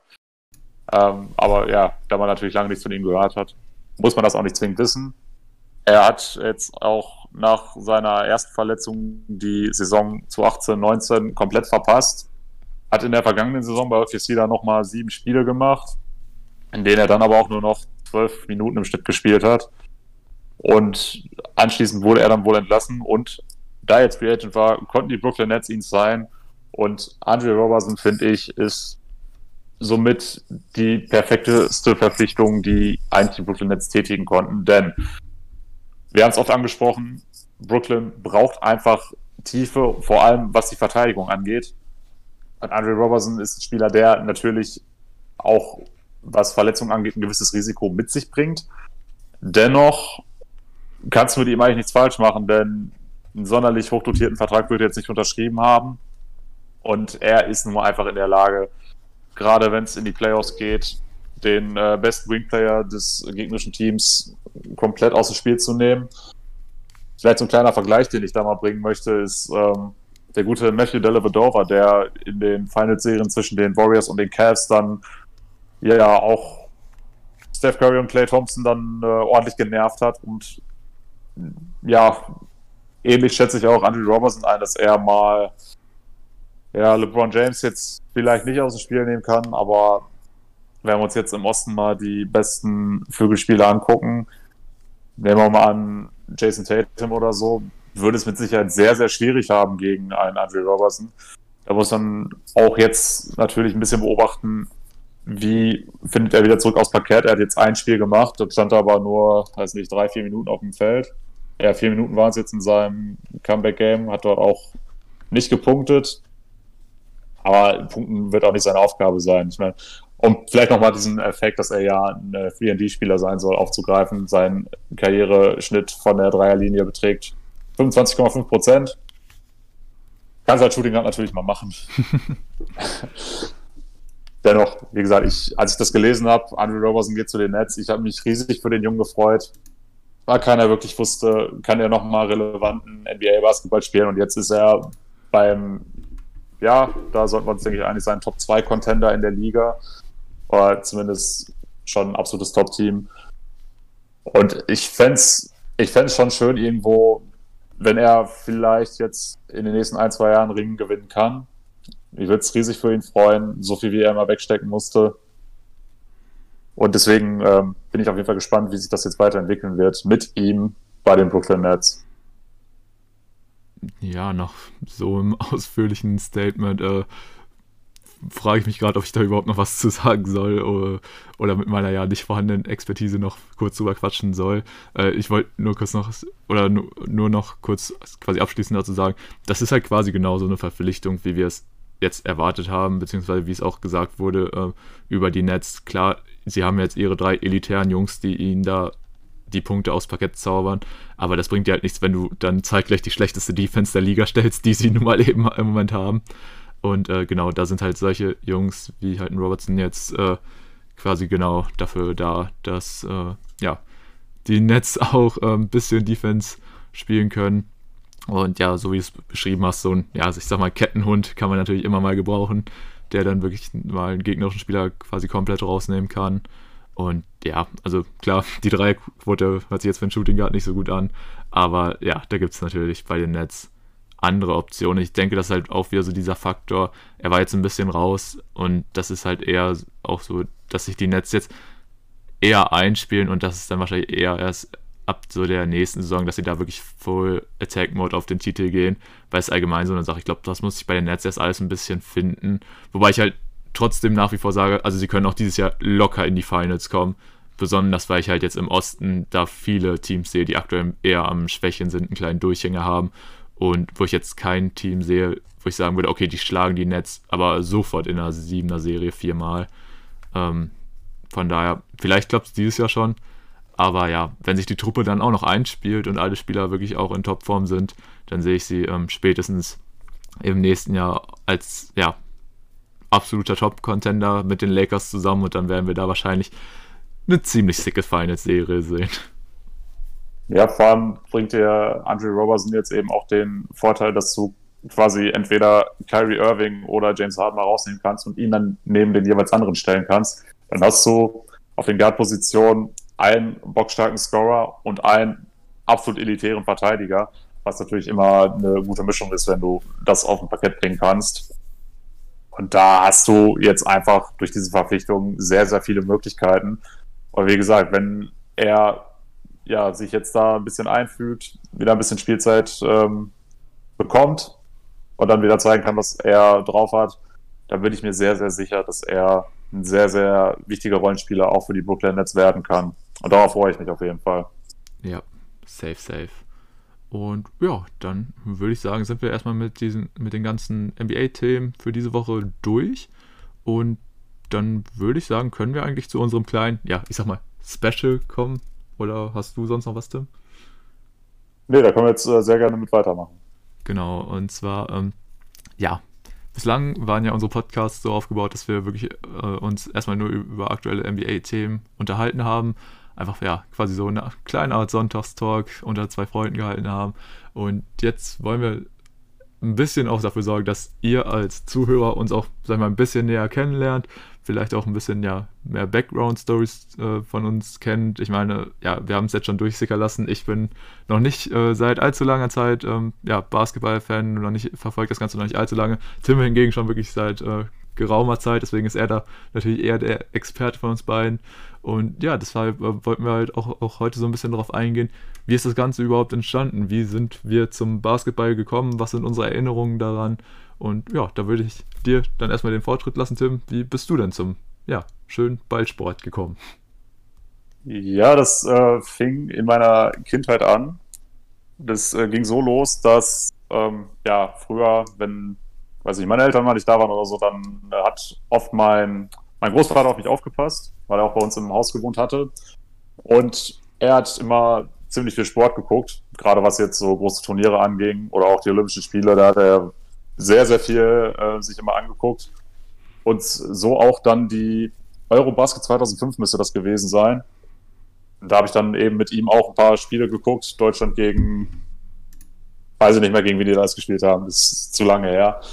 Aber wer dort natürlich immer ähm, zum einen auf dem Parkett aufgefallen ist, aber wen natürlich auch mein, mein Opa dann immer erwähnt hat und auch wer von den Kommentatoren und Moderatoren natürlich immer hervorgeben wurde, war Dirk Nowitzki, der hat einfach ein besonderes Augenmerk, wurde immer als Superstar präsentiert und mir war natürlich schon irgendwo bewusst, so Basketballer, die sollen ja ganz groß sein, so körperlich gesehen. Und er war natürlich nochmal größer als alle anderen. Dadurch fiel er auch mir als Kind natürlich besonders auf. Und dadurch, dass ich dann eben einige Spiele von der Eurobasket dann gesehen hatte, habe ich schon eben so gemerkt, so Basketball, so das kann man sich ganz gut angucken, das gefiel mir dann schon. Und dann, als ich auch ein bisschen älter war, was heißt ein bisschen älter, kurze Zeit später, dann hat man dann zwischendurch immer mal wieder auch mal NBA-Highlights auf damals noch DSF gesehen. Da habe ich natürlich dann auch immer viel nach Nowitzki geguckt. Aber dadurch, dass man dort dann eben auch andere Teams gesehen hat, ja, kam bei mir dann äh, so ein äh, bisschen dann doch eher die äh, Liebe zu den Denver Nuggets, als sie dann das Duo mit Allen Iverson und Carmelo Anthony hatten. Zu Carmelo Anthony vielleicht auch nochmal äh, eine witzige Story. So Namen merken war natürlich ein bisschen schwierig für mich am, am Anfang als Kind. Also bei den Highlights natürlich dann auch immer nur kurze Ausschnitte gesehen hast und sich dann da viele Namen zu merken, war natürlich nicht ganz so einfach. Aber auf äh, Carmelo Anthony bin ich tatsächlich das erste Mal aufmerksam geworden durch äh, die Serie Nels ultimativer Schulwahnsinn, wer sich erinnert. Auf jeden Fall geil. Äh, da gab es äh, eine Folge, da, die drehte sich um Sneakers von ihm, die einen totalen Wert haben sollte. Und dann ist mir eben der Name Carmelo Anthony so ein bisschen im Gedächtnis geblieben und auch sein Gesicht, als ich ihn dann, dann auch in den DSF-Highlights gesehen hatte. Ja, ja, den hast du mal gesehen, der war doch in der Serie, ganz cool. Also, so dieses, dieses Pairing mit ihm und Allen Iverson, die ja wirklich original exakt gleich aussahen, nur dass Mello eben ein bisschen größer war fand ich einfach cool. Ich fand, die hatten auch einfach einen extrem geilen Look. Ich habe damals diese Cromwells extrem gefeiert, auch wenn ich nie selbst welche hatte und vermutlich auch nie welche haben werde. Oh, das, würde das musst du mal machen, Tim. Das, das, das, das, würde bei mir ein bisschen merkwürdig aussehen. Oh, Tim, damit, würd, damit würdest du dich zu so einer absoluten Mode-Ikone, also zu einer noch größeren, als du ohnehin schon bist, katapultieren. Also den Look musst du mal rocken. Ja, also ich, ich meine, Wäre großer ist ja mittlerweile fast da, ne? Ja, genau. Ey, ich wäre ja großer aber, so, so das gepaart mit den, mit den Iverson Cornrows, das äh, hätte auf jeden Fall sehr, sehr viel Stil. Mit Sicherheit. Oh. Also ich bin Fan. Machen. Einfach mal machen. Machen. Einfach mal machen. Dazu kommt dann am besten noch die AD Monobraue, dann ist es perfekt. Ja, wobei an den Augenbrauen kann man ja nicht unbedingt so viel arbeiten, ne? Aber ja, egal. Zur Not, zur Not Make-up, egal. Ja, kriegst du schon hin. Whatever. Ja, und bei mir war es dann so, nachdem ich dann doch relativ häufig auch die NBA-Highlights auf DSF gesehen hatte, hatte ich dann das große Glück, dass damals in meiner Schulklasse wir einen neuen Mitschüler bekommen hatten, der selber auch Basketball gespielt hat und auch sehr NBA-affin war. Und der meinte dann mal zu mir, dass äh, sonntags immer auf Spox zu einer sehr angenehmen Uhrzeit eigentlich für Europäer dann auch, es ist immer ein NBA-Live-Spiel gibt. Und so habe ich dann auf äh, Spox dann sonntagsabends um halb zehn dann oft Basketballspiele live geguckt. Später dann auf The Zone, als es äh, die Plattform dann gab. Und ja, durch eben dieses Pairing Allen Iverson und Carmelo Anthony, auch wenn Iverson dort natürlich nicht mehr der Philly Iverson war, ja, ist einfach auch meine Liebe zu diesem Franchise entstanden und die ist äh, bis heute geblieben, weil ich bin einfach beim, beim Sport gucken jemand, der sehr gerne ein Team die Treue hält. Da bin ich jetzt äh, nicht so ein Bandwagoner. Und ja, deswegen, ich stand heute immer noch ähm, großer Nuggets-Fan und auch großer Allen Iverson-Fan bis heute, mein absoluter Lieblingsspieler, auch der einzige, von dem ich zwei Jerseys besitze, wohlgemerkt an dieser Stelle. Tatsächlich eins von Philly und eins von Denver. Und ja, für mich dann auch dadurch, dass ich lange eigentlich Fußballfan war, aber einfach über die Jahre absolut das Interesse an diesem Sport verloren hatte, da wurde die NBA für mich dann einfach immer relevanter. Man hat ja mehr Input aufnehmen können und mittlerweile Basketball meine absolute Lieblingssportart. Und ich sehe auch nicht, wie sich das äh, Zeiten ändern kann. Ja, das ist doch mal eine sehr schöne Geschichte. Äh, ja, besonders, dass halt auch so, sag ich mal, in die Kindheit, in die Jugend zurückgeht und dann auch so, ja, eine gemeinsame Erinnerung dann auch, ja, mit den Großeltern und so ist ja auf jeden Fall immer sehr schön. Und ja, finde ich auf jeden Fall krass, dass da schon so lange, sag ich mal, das Interesse für Basketball da ist. Weil man muss ja leider sagen, es ist nicht so unbedingt selbstverständlich, dass man ja, hier in Deutschland direkt auf Basketball, sag ich mal, aufmerksam wird. Der ja, das äh, war ja tatsächlich, um, sorry, wenn ich jetzt unterbreche, ja. Bei, beim DSF lief dann auch irgendwann äh, die NBA nicht mehr. Dazu zwar dann, glaube ich, noch hin und wieder mal Basketball-Bundesligaspiele, aber die haben aber keinen interessiert. jetzt no front, aber ja, die BKBBL Wobei da war es ja schon so, ich glaube so 2011, 2012 rum, als äh, Bamberg dieses krasse Team hatte mit unter anderem PJ Tucker und noch ein paar anderen Spieler. Ich glaube, Daniel Theiss war auch zu dem Zeitpunkt da, die es dann später in die NBA gestartet haben. Das war natürlich schon geil. Aber da hast du jetzt auch nicht so oft reingeschaut. Und als die NBA dann im DSF nicht mehr zu sehen war, habe ich auch tatsächlich nur noch relativ wenig mitbekommen. Nur zwischendurch, ähm, irgendwann gab es ja einen Sport 1, Sport 1 News. Da war ja dann auch immer ein großes Thema der Run von Nowitzki mit den Mavs in 2011. Das haben wir noch mitbekommen, aber so ansonsten zu der Zeit habe ich relativ wenig äh, Live-Basketball gesehen. Ich glaube, das war erst so 2013 um den Dreh, als ich dann angefangen habe, dann auch aufs Box die Spiele zu gucken.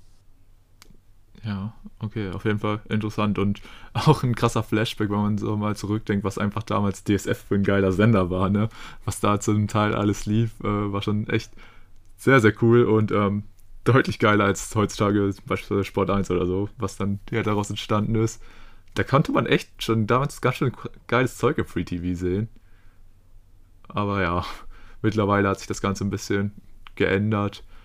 Und ja, hast du sonst noch was zu deiner Geschichte oder soll ich jetzt mit meiner starten? Wie sieht's aus? Äh, ja gut, was ich sonst jetzt noch sagen könnte, wäre, dass ich dann eben auch in der Zeit die Eurobasket und auch die Weltmeisterschaft dann relativ oft verfolgt hatte. Äh, bei meinem Onkel war es zum Beispiel auch, oder ist nach wie vor relativ ähnlich, wie es bei meinem Großvater war, dass er auch so große Turniere eigentlich immer verfolgt und so konnte ich als Jugendlicher bei ihm dann auch äh, ja oftmals Spiele von der Nationalmannschaft gucken. Sofern sie dann sich auch noch für die äh, qualifiziert hatten, das war ja auch äh, nicht immer der Fall, muss man auch äh, mal sagen an dieser Stelle. Ja, aber ansonsten, wie gesagt, also NBA meistens nur Highlights verfolgt. So 2013 fing es dann an, dass ich regelmäßig sonntags dann äh, Live-Spiele gesehen habe. Und äh, ja, mittlerweile, ja, erstreckt sich das dann auch mal unter die Woche, wenn ich mal richtig Bock habe, mir nach, in Nacht um die Ohren zu hauen für ein geiles Spiel. Ja, aber das äh, wäre erstmal so meine Story. Ich glaube, deine ist wahrscheinlich nicht ganz so lang wie meine, würde ich vermuten. Ja, kommt drauf an. Äh, Oh, okay. wir, wir gehen nämlich erstmal ein Stück in die Zeit zurück. Und zwar, ähm, ja, ich habe es eben schon angesprochen, ähm, der Basketball ist halt nicht so das mit, äh, oder die Sportart Nummer eins, mit der man hier in Deutschland äh, in Verbindung gebracht wird. Das war natürlich ähnlich wie bei mir und ich würde jetzt mal einfach so eine stumpfe Zahl, 90% aller Jungs äh, in den Raum werfen. Klar, als kleiner Butchi, so, man befasst sich langsam damit oder die Eltern befassen sich damit, ey, der Junge könnte ja mal irgendwie zum Sport gehen, wo schicken wir ihn hin? Jedes Dorf hat einen Fußballverein und natürlich schickt man dann sein Kind zum Fußball. Genauso war es bei mir auch, bei dir ja auch und ja, es ist halt wirklich bei so gut wie jeden Jungen so. Und ähnlich war es auch so bei mir. Deshalb, äh, ja, war ich natürlich erstmal, ja, dann von klein auf total hooked auf Fußball. Das war immer so die Go-To-Sportart für mich und natürlich auch für meine Freunde. Man konnte eigentlich überall kicken und ja, hat sich auf dem Bolzplatz getroffen. Das war halt, sag ich mal, immer so das, was ich mit, oder halt das, was den Fußball für mich zur Sportart Nummer 1 gemacht hat. Und so rundherum gab es jetzt dann für mich jetzt nicht unbedingt, dass ich da groß auf andere Sportarten geguckt habe. Aber natürlich, was äh, auch immer so eine Sache ist für, ja, dann, sag ich mal, Fußballfans, natürlich auch so in jungen Alter grindet man natürlich so auch komplett rein. Also klar, damals gab es das jetzt noch nicht so unbedingt mit Internet und so, dass man sich da überall schlau machen kann, beziehungsweise ja, war man einfach noch nicht so drin. Was halt für, besonders für mich so als kleinen Butchi immer richtig geil war, Zeitschriften so, sei es jetzt irgendwie Kicker, Bravo Sport oder so. Da war ich immer voll dabei. Und oh wenn, ja, da war ich auch immer am Start, ja, ja. Und wenn ich da mal da durch war mit dem Sport, wenn ich mich da, sag ich mal, mit jeglichen Scheiß, mit der äh, englischen zweiten Liga oder so fertig war, dann habe ich mir auch mal so angeguckt, hm, was gibt's denn da sonst noch so außerhalb von Fußball? Und klar, äh, hat man dann als Kind auch, ist man dann relativ schnell auch auf den Basketball gekommen. Und natürlich, du hast ihn gerade schon erwähnt, das Gesicht, was man immer gesehen hat oder re relativ häufig, wenn es dann um den Basketball ging, war natürlich das von Dirk Nowitzki. Deswegen war einem dann dieser Name, dieses Gesicht war einem auch schon in jungen Alter ziemlich schnell bekannt. Und ja, generell war es dann so, äh, ich fand das vom, also als ich das dann auch so gesehen habe mit dem Basketball, fand ich das dann ziemlich cool. Und ich glaube, dann haben wir irgendwann in der Grundschule oder sowas, haben wir auch mal Basketball so in der Schule gespielt. Und da habe ich mir gesagt, boah, das ist eigentlich ziemlich cool. Hab dann äh, so ein bisschen bei meinen Eltern so ein bisschen gefragt, so, ey, könnten wir vielleicht hier mal einen Basketballkorb oder so aufhängen? Haben sie dann auch gemacht. Dann hatten wir hier auf dem Hof auch einen Basketballkorb. Der war natürlich einfach so irgendwie komplett random aufgehangen, also jetzt nicht irgendwie krass vermessen oder so, sondern halt einfach ein Korb, aber reicht ja auch für äh, so einen kleinen Butchi. Und ja, deswegen habe ich dann da auch natürlich mal ein paar und habe dann auch einen Basketball bekommen und habe dann da immer ein paar Würfe gemacht. Aber ja, das war dann halt auch einfach so ein bisschen so, ja, das war immer ganz cool zum Alleine machen, weil ähm, man brauchte jetzt nicht unbedingt so ein riesiges Tor oder so, wie beim Fußball, wo man drauf schießen soll. Aber ja, ähm, wenn es dann halt auch so darum ging, das dann halt irgendwie mit mehreren Leuten zu spielen oder wenn man dann halt mit mehreren Leuten auch irgendwie zusammen war, dann hat man halt dann trotzdem einfach Fußball gespielt, weil jeder kannte es und ja, man war auch einfach ein bisschen besser als jetzt beispielsweise beim Basketball. Beim Basketball kennt ja auch, jetzt sage ich mal, nicht jeder unbedingt die Regeln und so. Und ja, deswegen war halt trotzdem nach wie vor Fußball so die Go-To-Sportart. Und das hat sich dann auch wirklich über die Jahre nicht wirklich verändert. Ich habe dann halt auch diesen Basketballkorb immer weniger benutzt. Einfach weil, ja klar, das war immer so ganz cool, äh, da alleine ein paar Würfe zu nehmen.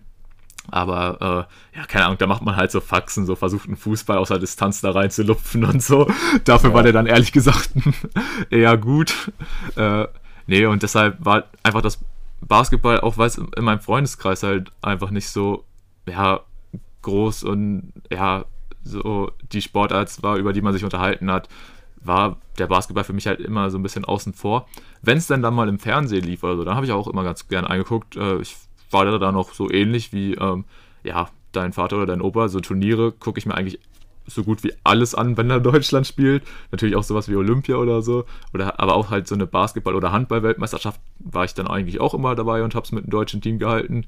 Wenn es dann natürlich so diese Szenarien gab, beziehungsweise das war auch immer so das Top-Thema Nummer eins. Ja, ist Nowitzki überhaupt dabei? Und er, gab ja dann oft auch die Szenarien, dass er halt äh, nicht dabei ist, weil er sich halt auf Dallas konzentrieren wollte. Und dann habe ich mir schon immer so gedacht, oh, wenn er nicht dabei ist, ah, der dann, äh, wenn der beste Spieler nicht dabei ist, dann ist es nicht ganz so interessant für mich. Deswegen hat, hat man das dann eher so beiläufig verfolgt. Aber die Turniere, wo er dabei war, da hat man sich auch immer gedacht, so wow.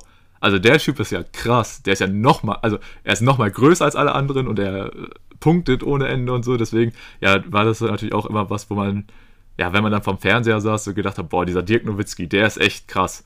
Und ähm, ja, aber so an sich halt im Privaten war dann Basketball einfach nie so ein richtiges Thema. Man war weiterhin im Fußballverein und ja, deswegen war das Interesse für den Basketball dann nie so richtig da. Dann ähm, kam so die Zeit, in der wir uns dann auch kennengelernt haben. Also da reden wir dann so über das Alter mit, äh, mit 16 oder so, war, war ich zumindest. Du warst ein Stück älter. Ähm, Genau. Ja, ich war 18, ja, richtig. Genau, ein, ein, ganz schönes Stück. Du einfach volljährig, der Junge, ganz wilde Nummer. Aber, gra aber gerade so erst, ne? muss man dazu sagen. Gerade so auch erst. Wolltest es nicht wilder machen, als es ist. ähm, genau, und äh, ja, ich glaube, das haben wir auch noch nie gesagt, dass wir ähm, zusammen in einer Klasse waren. Auf jeden Fall ähm, hatten wir dann Stimmt. Schulsport, Basketball. Und ich hatte halt davor auch schon immer äh, mitbekommen, dass du halt Basketball verfolgst. Äh, du hattest ja damals auch einen anderen Jungen bei uns in der Klasse, mit dem du dich dann auch, sag ich mal, darüber austauschen konntest. Äh, und, ja, ja, das war mal geil. Du hast manchmal so zuhören und gedacht, ja, hm. Cool. Mach mal. ja, Erzähl genau. mal. Also ich, also ich fand es halt so krass, weil ihr habt euch halt, sag ich mal, darüber unterhalten, wie halt so ich mit meinen Jungs halt über so Fußball, so hier, der und der Spieler jetzt da und dahin und boah, der im letzten Spiel absolut kranke Performance und und und, ne? Ich habe mir gesagt, krass, so, dass die auch so tief in dieser Basketball-Bubble drin sind. Äh, aber ja, genau, dann kam es irgendwann dazu, dann haben wir das halt im Sportunterricht, hatten wir das Thema Basketball. Das war so geil, ich habe das jedes Mal geliebt. Ja, und das, das war halt so damals für mich so, hm, okay, ist kein Fußball.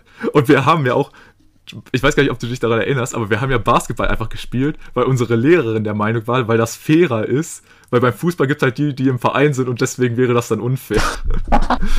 ja, na gut, das ist jetzt äh, weiß ich nicht, drei Leute bei uns in der Klasse gehabt, die jemals einen Basketball in der Hand hatten und der Rest nicht. Das kann man ja mal komplett ignorieren. Ja, aber so ungefähr wurde das halt damals ignoriert. Äh, argumentiert, nicht ignoriert, aber halt so. Ihr, ihr kennt es ja wahrscheinlich auch so. Wenn es um Schulsport geht, die meisten Jungs sagen ja immer Fußball, Fußball. Aber nee, unsere Lehrerin hatte da äh, eine etwas andere Einstellung und dann haben wir halt Basketball gespielt war mir in dem Moment eigentlich relativ Wayne. Ich habe mir so gedacht, ja, Basketball, cool, kann man halt spielen. Aber ja, wie das dann halt auch in so einem Spul Schulsport ist, ähm, das kompetitive Niveau war jetzt nicht unbedingt sonderlich hoch. Und äh, da, deswegen, das war dann halt immer so, ja, Basketball ist okay, machen wir halt jetzt gerade so in der Schule. Ich will, ich äh, mache halt so viel, dass ich eine gute Note bekomme. Und hatte ich dann auch. Ich, äh, das, weiß, das weiß ich auch noch. Ähm, ich wurde dann von meiner Lehrerin auch ähm, sehr dafür gelobt, dass ich äh, versuche, meine Mitspieler und Mitspielerinnen immer ins Spiel mit einzubeziehen. Also ich war dann so, ich war ein insaner Playmaker, sage ich immer noch heute über mich. Also ich war wirklich, ich war, ich war richtig, also ich war ein unfassbar guter Playmaker, was ich da teilweise. Du wolltest einfach nur den Ball nicht selbst in der Hand haben. nee, nee, nee, nee, nee, wir, nein, nein, nein, so argumentieren wir das nicht. Also ich war. Also Shot Creating sah anders aus, aber egal. Nee, nee, nee, also ohne Witz, hätte ich bessere Mitspieler gehabt, ich wäre der absolute Assist-Leader bei uns in der Klasse gewesen. aber ja, ich hatte halt diese typischen Assist-Skiller immer in meiner Mannschaft und dann auch immer sage ich bis heute, ich habe mich äh, in jeder Stunde, wenn wir dann die Teams eingeteilt haben, ich habe mich immer benachteiligt gefühlt, weil Tim hatte immer gute Mitspieler und ich nicht. Hey. Das stimmt nicht. Aber ich zumindest. jedes Mal mit Abstand der beste Spieler in meinem Team. Ja, gut, du warst aber auch generell, würde ich sagen, der beste, äh, weil du einfach wusstest, wie das Spiel funktioniert. ja, okay. Sehe ich. Und auf jeden Fall, ähm, deswegen war dann auch immer, weil ich halt, also ich war, ich war quasi wirklich, ich war der LeBron in dieser Anfangs-Kev-Zeit. Also nicht annähernd so gut, aber ich hatte wirklich komplettes Trash-Team um mich herum. Und äh, deswegen war da auch immer meine Motivation, weil ich dann nicht so von der Edition. Jetzt vergleichst du dich echt mit LeBron, ich werde blass. ja, ja, eventuell hebe ich jetzt gerade ein bisschen ab, aber wirklich, wenn ich in die Zeit zurückdenke, ich war wirklich ein guter Spieler. Oh, okay, okay. Das ist so ja, geil. Ich, ich, ich, ich, fand das halt geil, dass, dass du das nochmal erwähnt hast, dass unsere Lehrerin dich ja dafür äh, gelobt hatte, dass du die, die anderen Spieler so versuchst mit zu integrieren.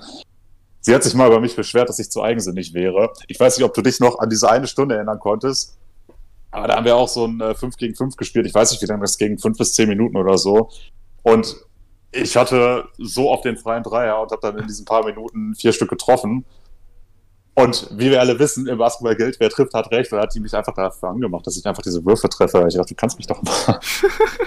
ja, das war eh immer so eine ganz interessante Dynamik, weil man muss dazu sagen, halt, äh, der Junge, mit dem du dich dann auch sonst über Basketball unterhalten hast, der konnte halt äh, nie mitmachen, der saß dann immer nur draußen und hat sich das von draußen angeguckt. Und für den, ja, muss, das so, für den muss das ja so schlimm gewesen sein, sich diese erbärmliche aber, aber, Leistung anzugucken.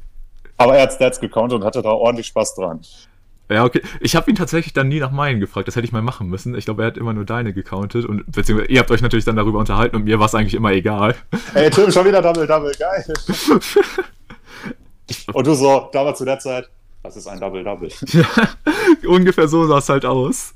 Aber nee, äh, ich war Nee, um nochmal drauf zurückzukommen, also ich war so vom Spielertyp, haben wir auch schon mal gesagt, ich war eher so ein ähm, Simmons, weil ich, hab, ich, ich kann mich nicht daran erinnern, dass ich irgendeinen Wurf aus der Distanz genommen habe. Ich bin entweder zum Korb gezogen und habe versucht, da das Ding irgendwie so per Layup irgendwie reinzubekommen, oder ich habe halt wirklich nur den Ball verteilt, weil ich mir wirklich gedacht habe, okay, ich brauche, oder nicht, ich brauche diese Note, ich hätte wahrscheinlich eher am Ende eine 1 bekommen, aber äh, komm, hier, damit du halt nicht wieder absolute Ego-Spieler aussiehst, gibst du meine Mitspieler den Ball, die haben den natürlich verloren, und dann ging es natürlich wieder darum, in der Defense zu hasseln habe ich nicht so gut hinbekommen. Also da war ich vielleicht nicht so elitär wie in Simmons. Aber, also ich habe bestimmt den einen oder anderen Rebound mal gefügt. Also da bin ich mir ziemlich sicher. Ja, doch, da, ja, da kann ich mich doch dunkel dran erinnern. Aber Gut, ja. Du warst natürlich auch so mit der Größte bei uns in der Klasse. Aber ich glaube, wir, wir zwei waren sogar ganz weit vorne. Ja, also ich, also wenn ich an unsere alte Klasse denke, ich glaube, neben uns war vielleicht noch ein anderer, der über 1,90 war was natürlich auch jetzt nicht gerade Gardemaß für den Basketball ist, aber wir waren schon, wir, also wir waren schon von der Größe gut dabei, aber ich glaube, wenn, wenn, wir beide einfach auch so, wenn wir damals zu einem Basket oder wären im Basketballverein gewesen, wir wären halt komplett anders heißt wahrscheinlich gewesen. Mm, boah, also bei diesem Hobbyverein, ja, anders heißt würde ich nicht sagen, aber höchstens so Durchschnitt, ne? Ja, aber halt, ich, okay, man muss natürlich auch sagen, es ist halt auch einfach dann komplett unausgeglichen, wenn da so ein Mädchen mit ihren 1,50 steht und du stehst da mit deinen 1,90 daneben und denkst dir so, hm, ja, gut, den Ball nehme jetzt ich. so versuch, versuch halt zu springen, aber ich glaube. nee, das war schon immer ganz cool. Aber nee, allein das war halt so zum Beispiel, da hat mir Basketball auch einfach, ja, das hat halt Spaß gemacht. Man hätte es definitiv noch geiler machen können. Also vielleicht auch kleine Kritik ja, an unsere Lehrerin. Ja, ich meine, unsere Lehrerin hat ja auch immer gesagt, Basketball ist ein körperloses Spiel. und, und wenn ein Sportlehrer dir das sagt, dann weißt du schon, hm, ja, der Unterricht wird nicht so geil. wie ja, er sein könnte. Ja, ja das stimmt. Aber ähm, nee, war trotzdem eigentlich ganz cool. Wie gesagt, ich glaube, ich war trotzdem im Nachhinein, war ich mit der Unterrichtseinheit, die sich einfach auch so gefühlt über ein halbes Jahr erstreckt hat, war ich trotzdem mehr mit zufrieden, weil mich meine, weil ich mich halt die Lehrerin am Ende gelobt hat und ich mir so gedacht habe, oh, war doch ganz cool und du halt einfach nur so, das hätte so viel besser sein müssen.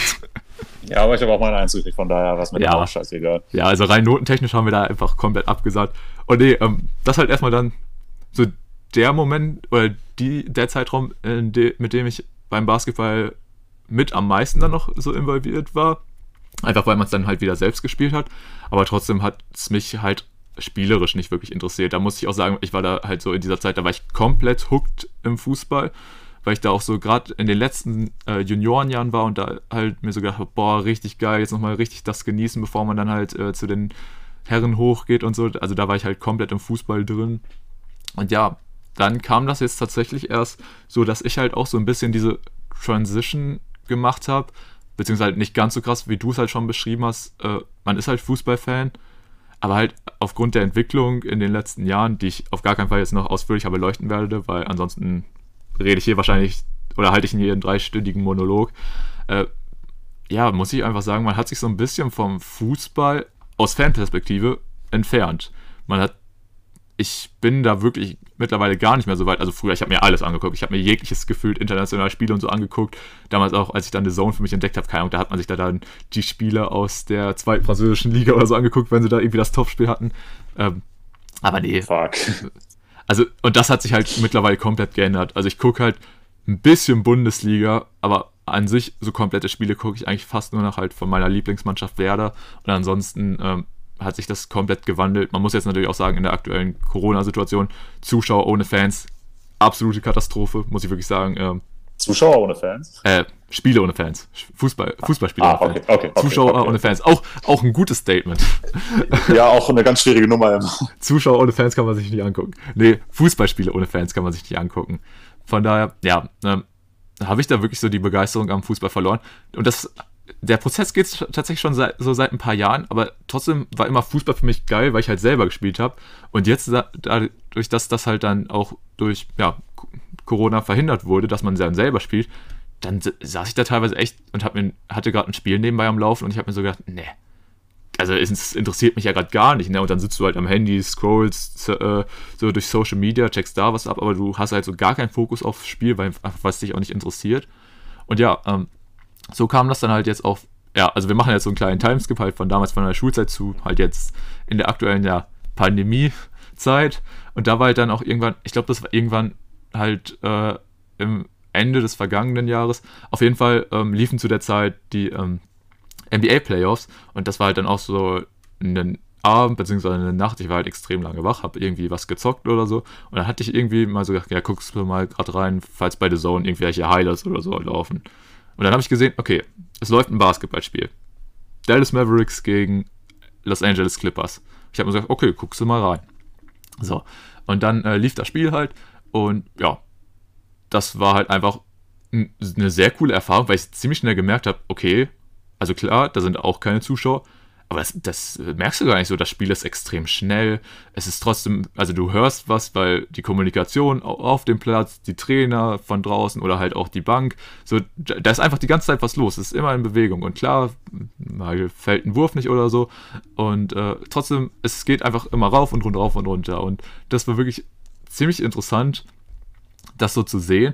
Und ich äh, war selbst im Nachhinein von mir perplex, wie ich einfach wirklich das Spiel verfolgt habe und halt da halt dann mal nicht die ganze Zeit äh, das Handy nebenbei in der Hand hatte. Und dann war ich da so komplett drin und klar, dann auch so über die Kommentatoren wird so gesagt, ey, ähm, Dallas hier schon eher der Außenseiter und natürlich hat man als Deutscher dann eher die Sympathien mit Dallas, hat natürlich auch diese ganzen, äh, ja, Abschiedsszenarien von Dirk Nowitzki, die habe ich mir natürlich dann auch alle angesehen, weil die waren natürlich auch auf The Zone gefeatured.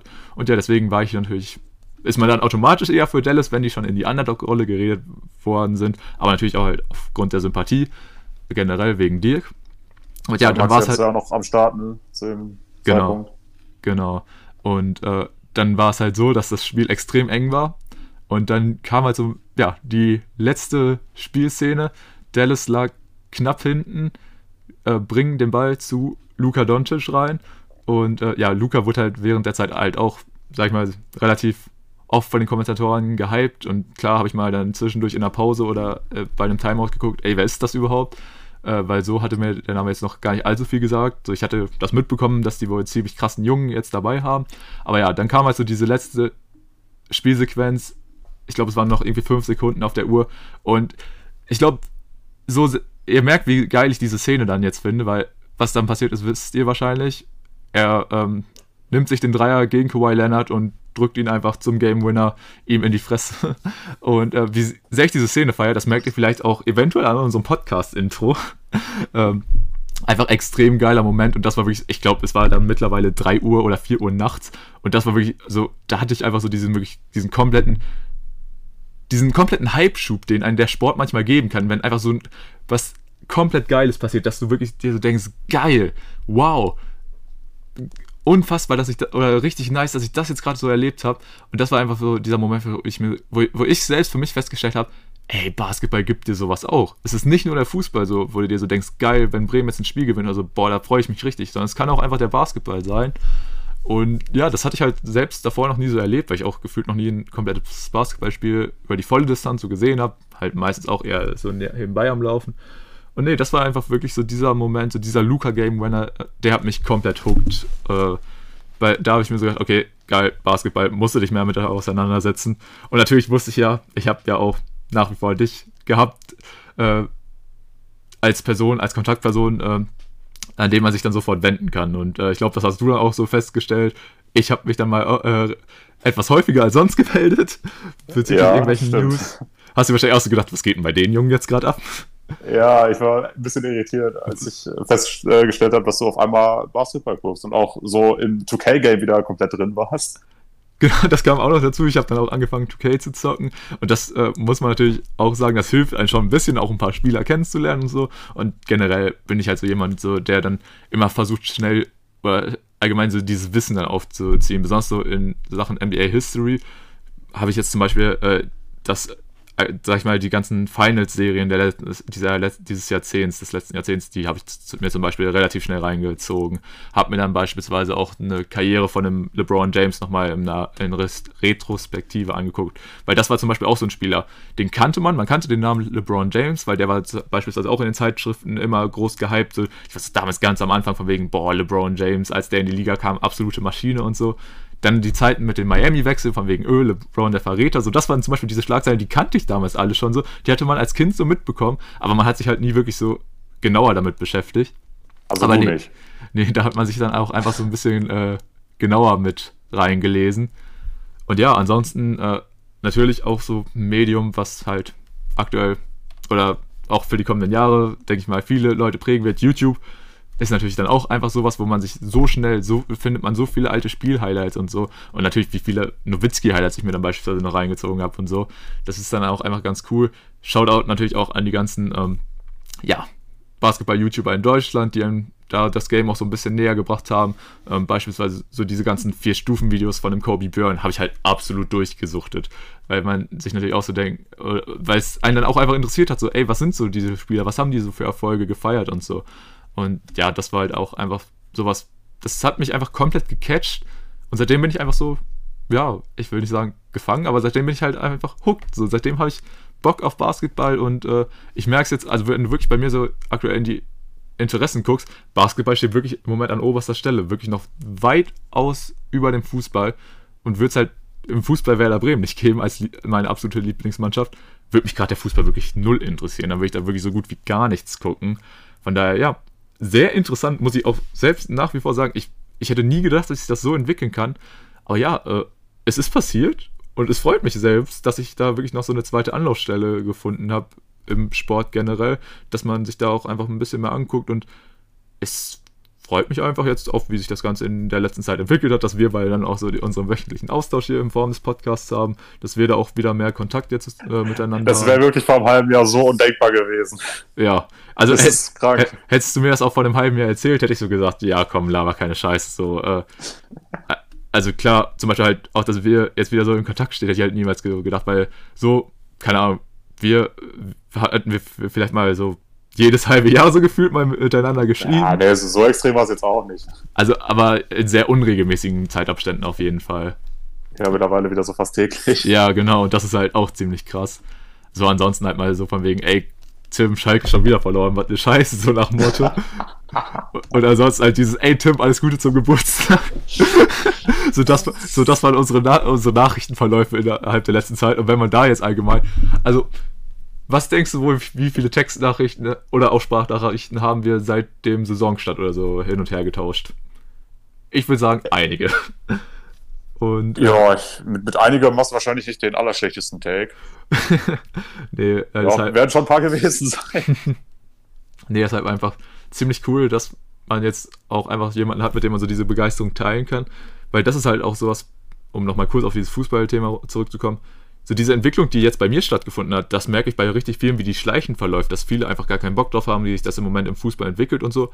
Aber ich sag mal, die schauen halt nicht so über den Tellerrand hinaus, weil man, man kennt es in Deutschland hier halt einfach nur so, Fußball steht an Nummer 1 und alles andere ist erstmal zweitrangig. Und da gibt es halt wenig Leute, die halt äh, sich auch mal überhaupt auf was anderes einlassen. Wobei man da als Gegenbeispiel auch sagen kann, okay, American Football kommt halt im Moment in Deutschland auch ganz schön, startet durch die Decke, was halt aber im Moment auch einfach was halt da den Vorteil hat, ist es zugänglicher für die Leute. Läuft ja viel auf Pro7 oder Pro7 Max im Free TV. Das ist halt Bas beim Basketball leider nicht so, dass man, dass man da halt einfach mal so ein NBA-Spiel, sag ich mal, einen Sonntagabend gucken kann. Weil das wird, 100% wird das zur Popularität des Basketballs hier in Deutschland dazu mit beitragen. Aber ja, ist halt schade, dass man, sag ich mal, eher so über, ja, was heißt Umwege? Also man, wenn man The Zone-Abo hat, was man eh haben sollte, wenn man Fußball guckt, dann kann man da auf die einen Teil der NBA verfolgen. Von daher, ja, ich glaube, das ist eher so das Problem, dass viele Leute sich diesen Schritt wagen, auch mal über den Tellerrand hinaus zu gucken. Aber ja, ich habe diesen Schritt gemacht und ich äh, bereue es auf gar keinen Fall. Ich bin jetzt auch ja, im Basketball-Game angekommen, habe natürlich ja, einige oder vieles noch nachzuholen, aufzuholen, aber es ist, denke ich, auch ganz normal, wenn man halt, ja, sag ich mal, 20, 21 Jahre nicht wirklich was mit der Sportart zu tun hatte und dann, ja, so plötzlich so von 0 auf 100 da rein startet. Aber ja, ähm, ich würde einfach mal sagen, ich habe diesen ähm, Take von dir, dass ich deutlich weniger dazu zu erzählen habe als du, ähm, habe ich ein bisschen überboten. Ähm, ja, gut, ich habe auch tatsächlich nur über Basketball geredet und du hast äh, sehr viel Fußball eingestreut. Das äh, muss man ja auch fairerweise dazu sagen. Ich habe mich aber noch versucht zurückzuhalten. Ja, das ist versucht, richtig. Ey, ey, ey, ey, also wir, können, wir könnten noch ausführlicher werden. Aber nee, nee.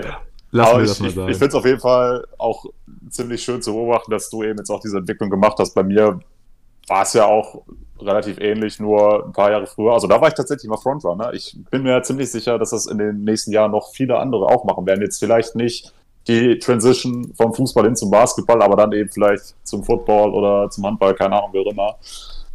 Ich denke, da werden wir nicht die beiden letzten Beispiele ge gewesen sein. Und vielleicht gibt es ja auch einige Hörer, äh, bei denen das auch so gewesen ist oder bei denen das jetzt vielleicht gerade auch langsam so eintritt, eben dahin, dass man sich dann doch mehr für andere Sportarten interessiert. Bin ich mir sogar ich ziemlich sicher. Fall...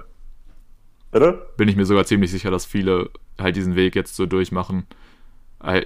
Allgemein, wie ich schon gesagt habe, viele fangen halt auch einfach erstmal mit Fußball an lassen es dann vielleicht auch komplett liegen und interessieren sich für gar keinen Sport mehr. Aber es gibt halt so, glaube ich, kaum jemanden, der so, oder wenige, die so direkt im Basketball oder so anfangen, was halt allein wegen der Verfügbarkeit so ist. Ich habe es ja schon gesagt, so, ja, die meisten ja. haben halt einen, ihren Fußballverein im Dorf und dann schicken sie da ihr Kind hin. Ist ja auch, das ist ja komplett legitim, ne? Aber halt, ja. Ja, sicher.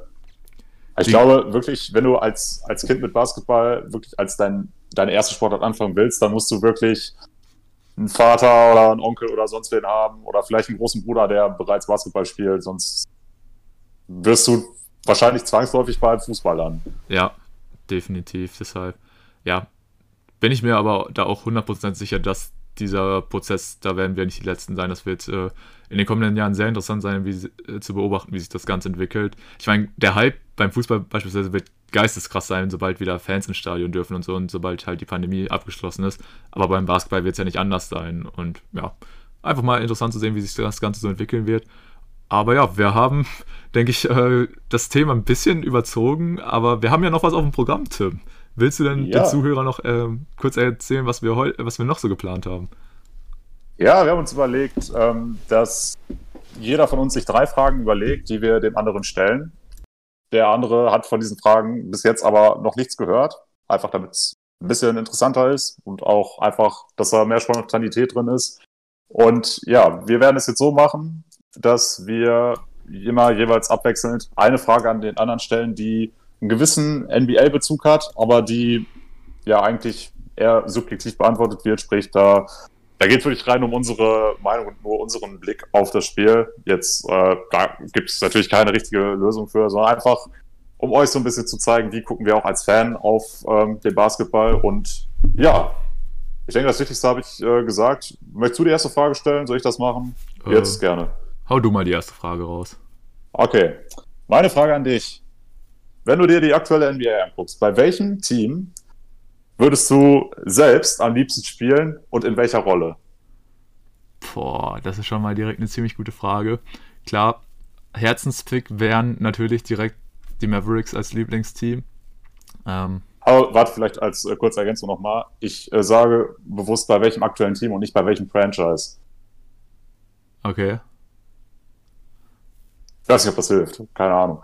Mm, ja, ja, das ist nämlich das Ding, weil könnte man jetzt natürlich sagen, ähm, geht man da halt mit dem Herzen oder denkt man sich so, boah, geil, ich hab Bock auf Titel. und äh, sagt so, ey, safe bei den Lakers, ich setze mich da auf die Bank und äh, gewinne halt einfach so im Vorbeigehen den Titel. Aber ähm, wie, wie ist die Ausgangssituation? Bin ich auch so in meinem Alter, bin ich noch ziemlich oder relativ, sag ich mal, jung und oder bin ich schon ein legitimer Spieler? Nee, du jetzt so als Person. Okay. Wo willst, wo willst du dich gerne sehen? Ähm. Ich mach's mir tatsächlich einfach. Ich würde trotzdem zu den Mavs gehen. Weil ich glaube, es ist eine geile Truppe. Also das, was ich halt so von den Jungs äh, zum Teil auch auf ihren privaten Social Media Kanälen und so sehe. Die Jungs haben Bock beim Training, haben da richtig Spaß. Du hast natürlich einen im Lockerroom, so Jungs wie ein Boban oder so, der einfach Comedy Gold pur ist. wirklich ein, toll, ein, toller Mensch. Und natürlich einfach mit so Jungs wie Luca oder so, ich glaube, mit denen kannst du auch sehr viel Spaß haben. Ähm, ich denke auch allgemein, zum Einleben wäre es geil, weil du hast mit Maxi direkt auch einen Deutschen dabei. Und allgemein, ja, die Mers halt haben ja auch so ein bisschen diesen Ruf, dass, es, dass sie, sag ich mal, eher so dieses Europäer-Franchise sind oder halt einfach, sag ich mal, ein Franchise, was es äh, ja, so eher den Spielern aus Europa einfacher macht, sich da einzuleben. Deshalb glaube ich tatsächlich, ich, ich würde einfach, ich, ich mache mir einfach, ich gehe mit dem Herzenspick. Ich würde bei den Mavs hinkommen. Und wenn es jetzt um die Rolle geht, boah, ich glaube, ich glaube echt, ich, ich, ich würde einfach, ich wäre so der, ich würde mir einfach einen kranken Dreier antrainieren und wäre dann einfach ähm, ja, der Partner neben Luca und wir würden ey, einfach. Ey, ey, ey, ich habe dich schon spielen sehen, ja.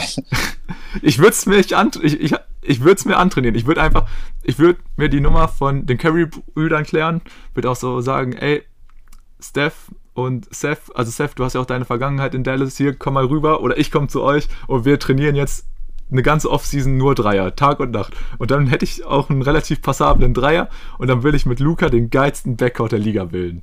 Statement Ende. Ja, alles klar. Lass ich mal so stehen. Wir wären so unfassbar scheiße. Wo, nein, Luca wäre gut, aber ich wäre scheiße. Ja, aber als du wäre dann trotzdem scheiße. Ja. Aber als Team wären wir vielleicht sogar ganz passabel. Ah. Wenn ich in der Defense hustle. Ja, da kann dir Maxi helfen. Genau, da, da lerne ich von Maxi, deshalb. Also ich, ich sehe mich da auch, äh, ich sehe mich da auch eine gewisse spielerische Entwicklung machen in Dallas. Okay, okay. Sehr schön. Aber gute Frage, gute Frage. Also gefällt mir. Gut, ähm, ja, dann würde ich sagen, gehe ich direkt zu meiner ersten Frage über. Und zwar haben wir bei meiner ersten Frage folgende Ausgangsposition, Tim. Du bist ein Prospect für den nächsten Draft. Und du bist nicht nur unbedingt ein Prospect, du bist wirklich das Top-Talent. Du bist wirklich, jetzt mal komplett positionsabhängig, du bist einfach der mit Abstand beste Spieler des Drafts. Und jeder Experte sagt, ey, wenn man den nicht als First Pick nimmt, das wäre komplett lost. Also du bist wirklich der prädestinierte Superstar für die kommenden Jahre, wärst der absolute Franchise-Player und würdest ein Team da absolut mitprägen. Also, dass du halt der First Pick wirst, ist klar, sag ich mal so. Eine Art Anthony Davis 212 oder so. Wie gesagt, Position mhm. total egal. Mhm. Also, du hast wirklich mit die beste Ausgangslage. Ja. Jetzt ist die Situation aber, das Team, was den First Pick hat, nehmen wir jetzt als Beispiel die New York Knicks. Und du willst da unbedingt nicht hin. Weil du, weil du wirklich weißt, ey, wenn ich jetzt zu den Knicks komme, wobei es ja in dieser Saison ist ja wieder was anderes, aber sagen wir mal die Knicks die letzten Jahre wirklich die Knicks haben den First Pick und du weißt, ey, scheiße, die werden mich picken und ich will da aber ums Verrecken nicht hin, weil ich entwickle mich nicht so die ersten Jahre dann in meinem Rookie-Contract, die kannst du direkt in eine Tonne kloppen, hier wird man sich nie weiterentwickeln, hier kriegt man kein vernünftiges Team um sich gestellt und du hast gar keinen Bock drauf. Würdest du dann versuchen, irgendwie zu verhindern, dass die Knicks dich picken, indem du dich halt vor dem Draft irgendwie verhältst und was wären da so deine Go-To-Möglichkeiten? Also, keine Ahnung, würdest du die Fans über Social Media beleidigen? Würdest du dich 20 Kilo fetter fressen? Was wären da so deine Takes? Oder würdest du einfach sagen, nee, die Knicks, wenn die den First Pick sich erarbeitet haben, ertankt haben, dann haben die auch ein legitimes Recht, mich zu picken und dann spiele ich auch für die. Wie ist da deine Vorgehensweise? Boah, finde ich ziemlich schwierig. Also ich würde mit Sicherheit nicht den Charles Barkley machen und mich vollfressen bis zum geht nicht mehr. Das sehe ich für mich nicht. Äh, mich sonst, ich sage jetzt mal so ein bisschen James Harden mäßig außerhalb des Quads maximal asozial zu verhalten, um da irgendwas zu erzwingen, von dem ich nicht weiß, ob es überhaupt passieren wird, wäre auch nicht so mein Move. Ähm, also, wenn ich mir mich selbst als Persönlichkeit angucke, würde ich wahrscheinlich sagen, ja, die nehme ich nun mal, also spiele ich für die. Jetzt ist natürlich die Frage in der Situation, ähm, hätte ich wahrscheinlich eine ganz andere Selbstwahrnehmung, ein ganz anderes Selbstvertrauen. Wahrscheinlich ja. Wahrscheinlich schon. Ja, gut. Also muss ich ja irgendwo immer so sehen, wenn du der First Pick bist, dann du hast erstmal den dicksten Contract von allen Rookies, was schon mal ziemlich geil ist. Und du musst es ja irgendwo auch so sehen, eine Perspektive hast du ja immer. Du kannst ja vielleicht die Möglichkeit haben, dass dann in den folgenden Drafts weitere talentierte Spieler zu dir kommen. Und wenn es jetzt die Knicks sind, dann hast du natürlich auch theoretisch immer noch die Möglichkeit offen, dass jemand sagt, oh, der Markt, der ist so groß, der ist so geil, da gehe ich auch als Franchise-Player hin. Ah, schwierig. Also ich würde tatsächlich jetzt am ehesten dazu tendieren, einfach zu sagen, die, die nehme ich erstmal, ich gucke an, wie sich das entwickelt und im Zweifel nach dem Rookie-Contract einfach keine Extension unterschreiben, in die Free Agency gehen und dann woanders mein Glück suchen. Ah, okay, krass. Also da war ich jetzt auch sehr gespannt, wie du darauf arbeiten wirst, aber ja, hab auch schon eher gedacht, okay, der Tim, das ist so ein loyaler, der wird da wahrscheinlich eher sagen, oder halt so ein ehrlicher, der sagt dann einfach, okay, so ist es halt, der nimmt das so hin. Und dann will ich halt ja, ich, die nächsten drei Jahre kacke. Ich finde es aber auch, als, als Rookie finde ich es jetzt aber auch nicht sonderlich smart, direkt den äh, ganzen Ruf zu verspielen, den man vielleicht hat. Ja. Stell dir mal vor, so ein äh, Kate Cunningham würde das jetzt machen. Da würde auch jeder sagen, ja, irgendwie interessiert er mich jetzt doch nicht mehr so. Wenn du natürlich dann trotzdem die Leistung auf den Platz bringst, ist es, ist es halt so. Ja, aber das, das findest du als Mitspieler dann ja auch nicht sonderlich geil, ne? Und ich glaube, Teamchemie ist nach wie vor so ein Faktor, der krass unterschätzt wird. Ja, das stimmt. Allgemein im Sport, nicht nur Basketball. Das stimmt auf jeden Fall. Also von daher richtige Antwort gegeben. äh, und ja, das wäre es dann eigentlich auch schon mal mit meiner Frage. Und da du ja gerade Charles Barkley auch angesprochen hast, ähm, dank des Kobe Björn vier Stufen des Charles Barkley Videos bin ich auch überhaupt erst darauf gekommen, weil, weil er ja damals unbedingt nicht von den Sixers gepickt worden wäre. Und ich habe mir gesagt, boah, also sich Fettfressen ist schon eine geile Möglichkeit, aber was könnte man sonst noch so machen? aber gut, du hast dich auf die, für den ehrlichen Weg entschieden und finde ich auch gut so. Finde ich auch gut so. Oh, ja, perfekt. Ja, dann würde ich sagen, mache ich einfach mit meiner zweiten Frage weiter. Und äh, ich glaube, da hast du jetzt auch sehr viele Möglichkeiten zu antworten. Die Frage lautet: In welcher Stadt würdest du gerne das nächste Expansion-Team sehen? Uh. Das ist eine gute Frage. Ja. Da haben wir uns ja auch schon mal so ab und zu, so da haben wir das Thema mal angeschnitten, aber haben uns auch jetzt nicht so unbedingt darauf geeinigt, so, boah, da muss unbedingt ein NBA-Team hin. Die Stadt braucht es unbedingt. Boah, da gibt es viele Möglichkeiten. Hm.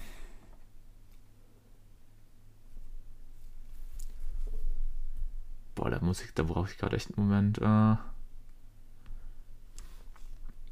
ich glaube so, spontan würde ich einfach sagen, ey, Seattle könnte mal wieder ein neues Team gebrauchen. Das wäre ganz cool. Ansonsten natürlich, boah, Las Vegas. Oh, der, der Markt in Las, Las Vegas wäre natürlich auch insane. Und dann so ein großes Bling-Bling-Team. Ach komm, fuck it, ich gehe mit Las Vegas. Die wären cool. Oh, jetzt mit Vegas, okay. Die wären cool. ja, ist auf jeden Fall ja eine Wahl oder allgemeine Stadt, in der ich auf jeden Fall auch gerne mal noch ein NBA-Team sehen würde. Die haben ja jetzt lange Zeit im Profisport überhaupt kein relevantes Team gehabt. Aber die hatten ja jetzt im Football die, ja, die Oakland Raiders sind ja da hingegangen jetzt vor, weiß nicht, zwei Jahren oder so. Ja, ein, zwei Jahre müsste das her sein. Ja, ich glaube, in, in der NHL hatten die auch noch irgendwie ein Expansion-Team oder so. Also der Sportmarkt in Las Vegas, der, der wächst jetzt gerade erst und so ein NBA-Team dort fände ich auf jeden Fall auch ziemlich cool. Du hast ja aus Seattle angesprochen, Supersonics, kam weg von denen, wäre natürlich unfassbar geil. Dass, dass sie äh, nach OKC damals gezogen sind, verstehe ich bis heute nicht. Ganz schlechter Move. Ja, ansonsten, äh, welche Städte mir da einfallen würden, sind ja zum Beispiel San Diego vielleicht noch. Gibt es auch einen recht großen Markt, obwohl es in Kalifornien schon viele Teams gibt. Ansonsten St. Louis vielleicht. Die haben eigentlich auch sonst nur Football. Ähm, ja, noch ein Team in Texas brauchst du eigentlich auch nicht. Da könntest du ja vielleicht auch argumentieren mit Austin oder so. Ja, aber wie gesagt, da gibt es viele Möglichkeiten. Es gibt ja auch diese ganz wilden Spekulationen, da mal irgendwas in Europa zu machen, aber das halte ich einfach für nicht umsetzbar. Nee, das kann ich mir auch vom Schedule her vorstellen.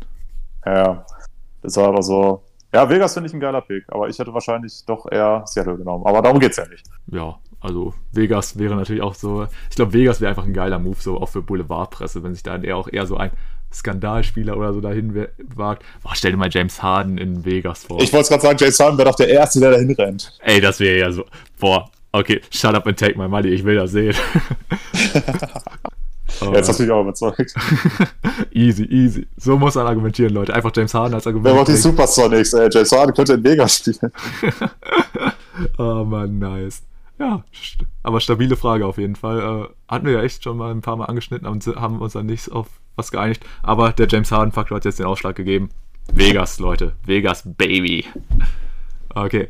Ähm, ja, ansonsten würde ich dann mal mit meiner zweiten Frage weitermachen.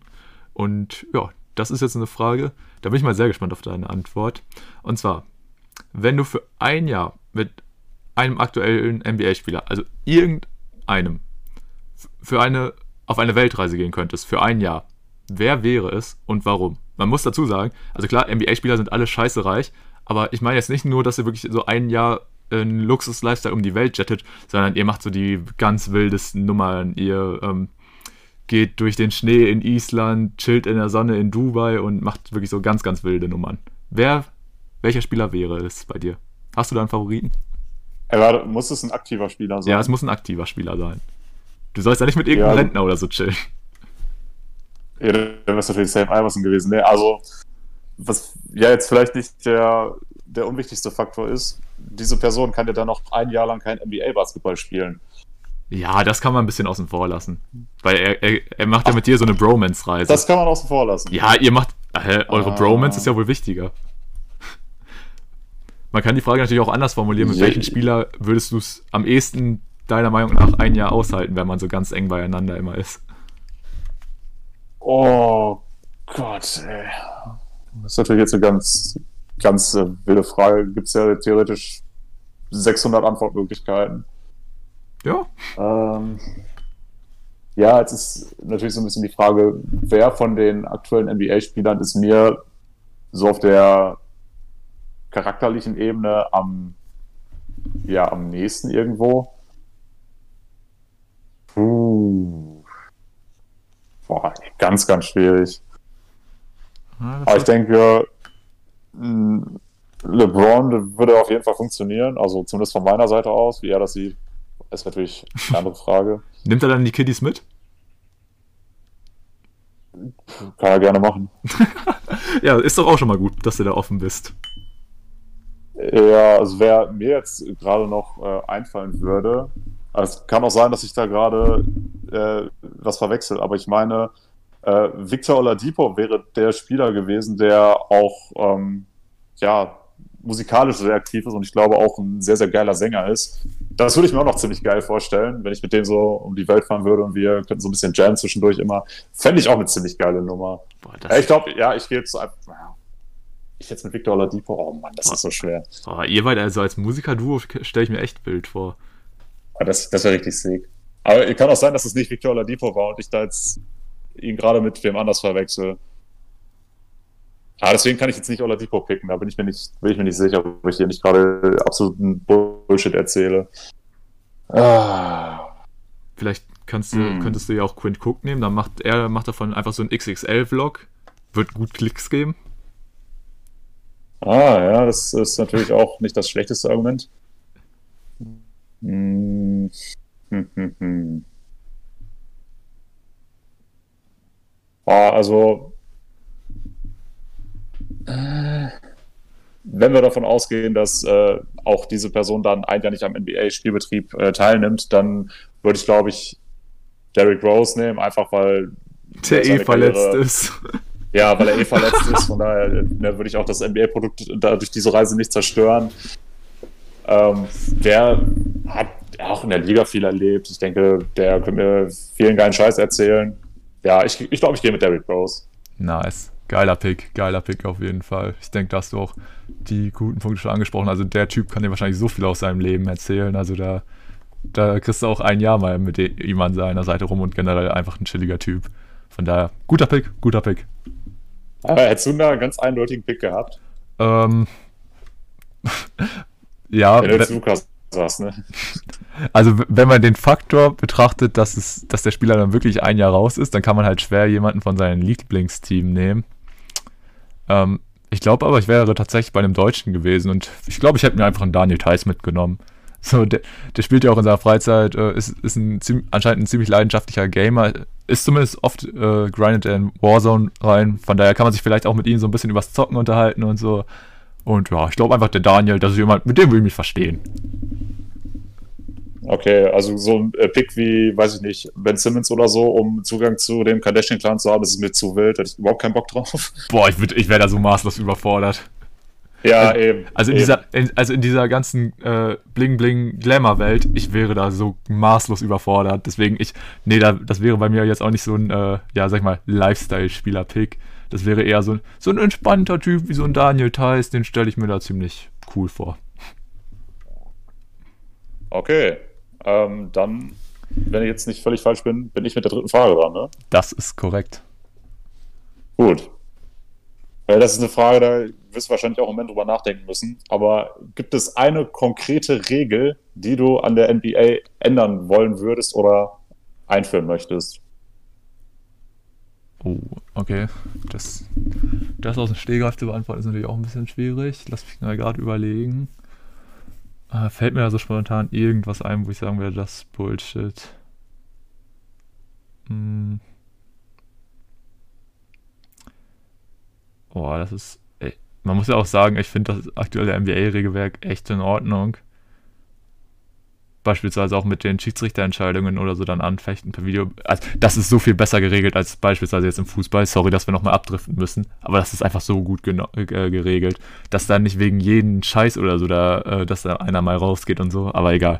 Ähm, nee, das ist schon mal in meinen Augen ganz gut geregelt. Ansonsten, ja, ich würde halt, was mich aktuell halt so ein bisschen stört, ging ja auch vor ein paar Wochen so ein bisschen als Thema rum.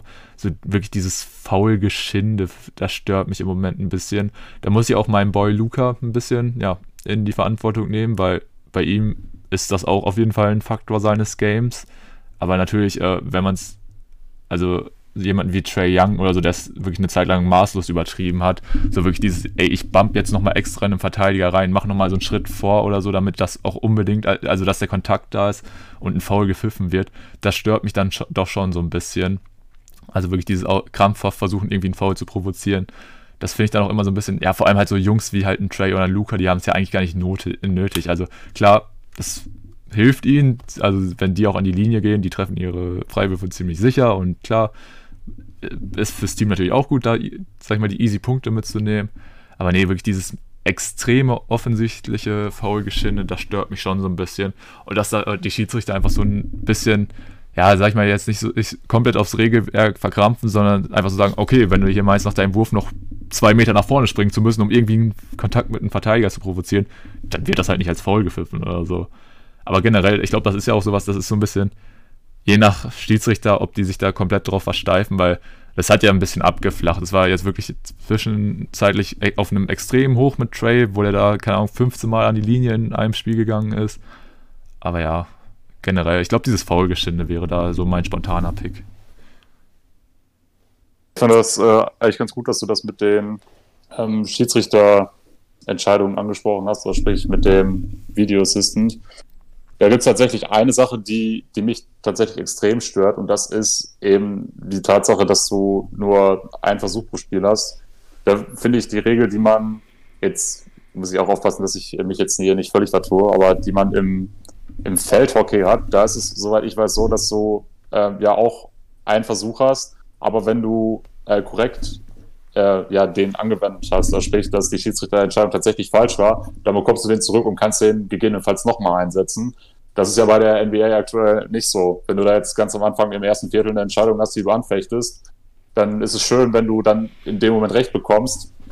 Nur wenn du dann im vierten Viertel dann sowas hast wie, falls du dich erinnerst, KD damals mal, als er noch bei den Warriors war, als er da einmal, weiß nicht, fünf Schritte im Ausgelaufen ist, um Ball zu safen und es wird einfach nicht gepfiffen gegen die Rockets dann ist es halt Bullshit, wenn du es dann nicht anwenden kannst. Deswegen, also das wäre zum Beispiel was, was ich mir wünschen würde. Ich habe aber tatsächlich noch eine ganz andere Idee und da haben wir noch nie drüber gesprochen, aber da würde mich mal interessieren, was du davon halten würdest. Und zwar würde ich das Playoff-Seeding nochmal verändern zu dem, wie es ohnehin jetzt schon ist. Ich hatte mal so eine Idee, dass man es äh, ja im Endeffekt so macht wie auch in der, ja ähnlich wie in der NFL, dass die drei Division-Sieger ähm, automatisch auch die ersten drei Seeds bekommen in den Playoffs. Denn was du dann machen äh, würdest, oder beziehungsweise was du dann zwangsläufig erreichst, ist das, äh, dass du das Tanking ein bisschen einschränkst, denn jetzt mal ein bisschen in einem Szenario gesprochen, es könnte sein, dass die äh, fünf schlechtesten Teams einer Conference alle in derselben Division spielen. Ist jetzt unwahrscheinlich, aber könnte ja sein. Da könntest du nämlich sagen, so, wenn ein Team jetzt nicht tankt, dann äh, würden die automatisch den äh, dritten Platz im Playoff-Ranking bekommen und hätten automatisch Homecourt, obwohl sie sonst gar nicht in den Playoffs drin wären. So würdest du Teams einen viel größeren Ansatz, äh, Anreiz geben, äh, ja, um eben nicht zu tanken. Okay, das ist ein interessanter Ansatz. Über den, über, darüber habe ich mir auch jetzt, also daran bin ich jetzt noch so gar nicht, äh, habe ich gar nicht dran gedacht. Ich habe jetzt eher das so verstanden bezüglich Regeln halt während des Spiels.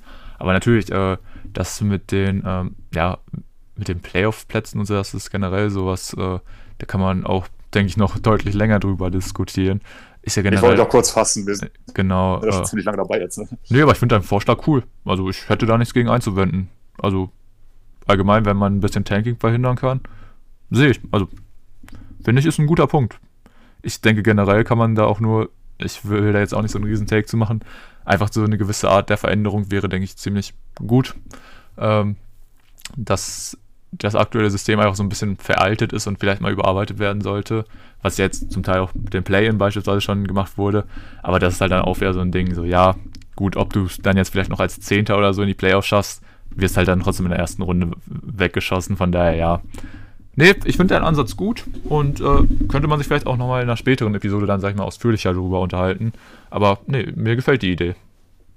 Ja, sehr schön. Okay, dann kommen wir jetzt auch zu meiner letzten Frage. Und die ist ein bisschen, ja, ich bin mal gespannt, wie es dazu, äh, wie da deine Meinung zu ist. Und zwar, ähm, meine Kategorie oder mein Überpunkt war auch einfach Scheiß auf Smallball.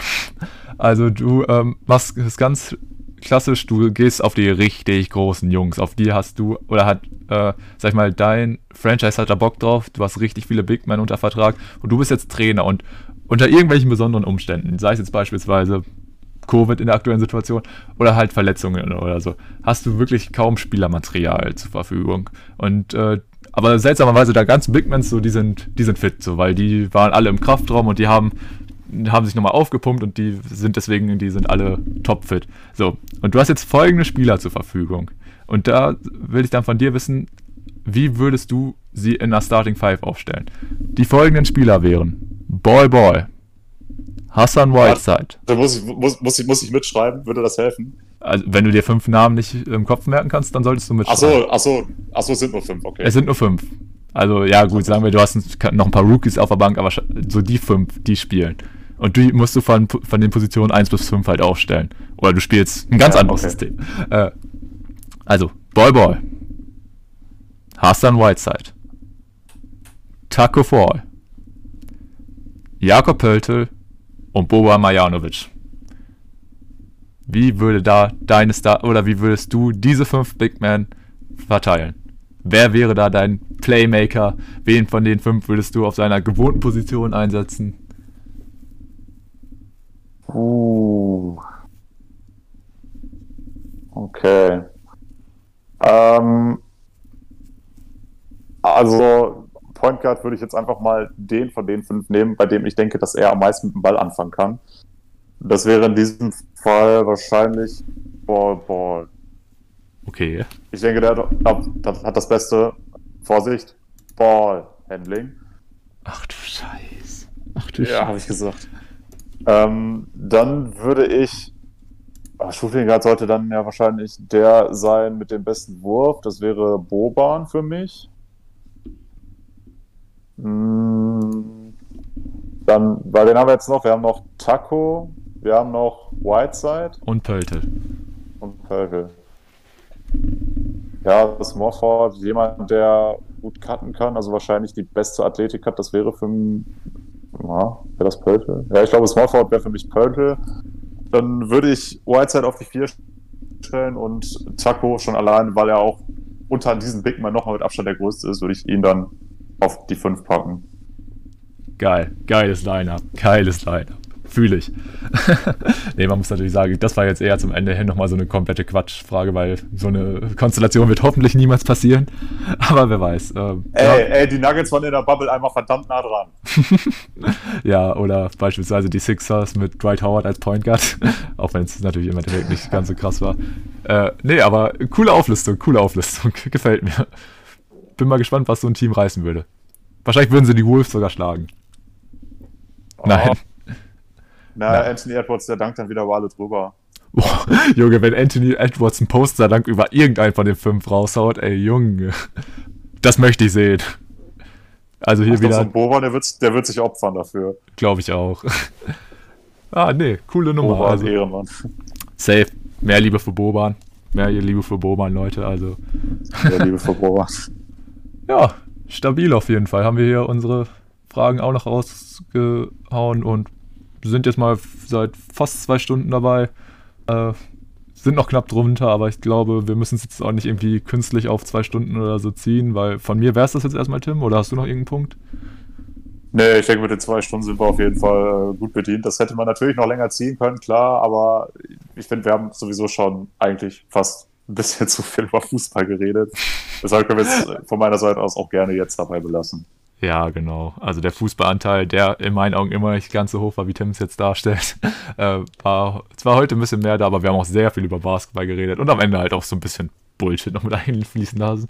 Aber vielleicht auch ganz cool für euch, dass ihr mal so ein bisschen, ja, überhaupt so ein bisschen diese Background-Story jetzt auch wisst, wo, woher Tim und ich uns überhaupt kennen und so. Und ja, ich meine, das war jetzt auch nicht so ausführlich, aber wie gesagt, wenn wir da noch ausführlicher werden, dann äh, sind wir noch ganz woanders von der Zeit. Deswegen, ja, würde ich einfach sagen, das war's von dieser dieswöchigen Podcast-Episode. Ich hoffe, euch hat dieses kleine Special gefallen und ja, ansonsten würde ich einfach sagen, macht's gut, habt noch einen schönen Morgen, Mittag, Abend, je nachdem, wann ihr das hört. Macht's gut, bleibt gesund. Letzten Worte sind bei Tim und ciao. Ja, von meiner Seite auch nochmal ein herzliches Dankeschön an alle Hörer dafür, dass wir jetzt tatsächlich schon zehn Folgen veröffentlicht haben und ich bin auch auf jeden Fall motiviert und hoffe, dass wir auch noch einige weitere Folgen lassen werden. Von daher in diesem Sinne, auf die nächsten zehn. Bleibt gesund und bis zur nächsten Folge. Ciao.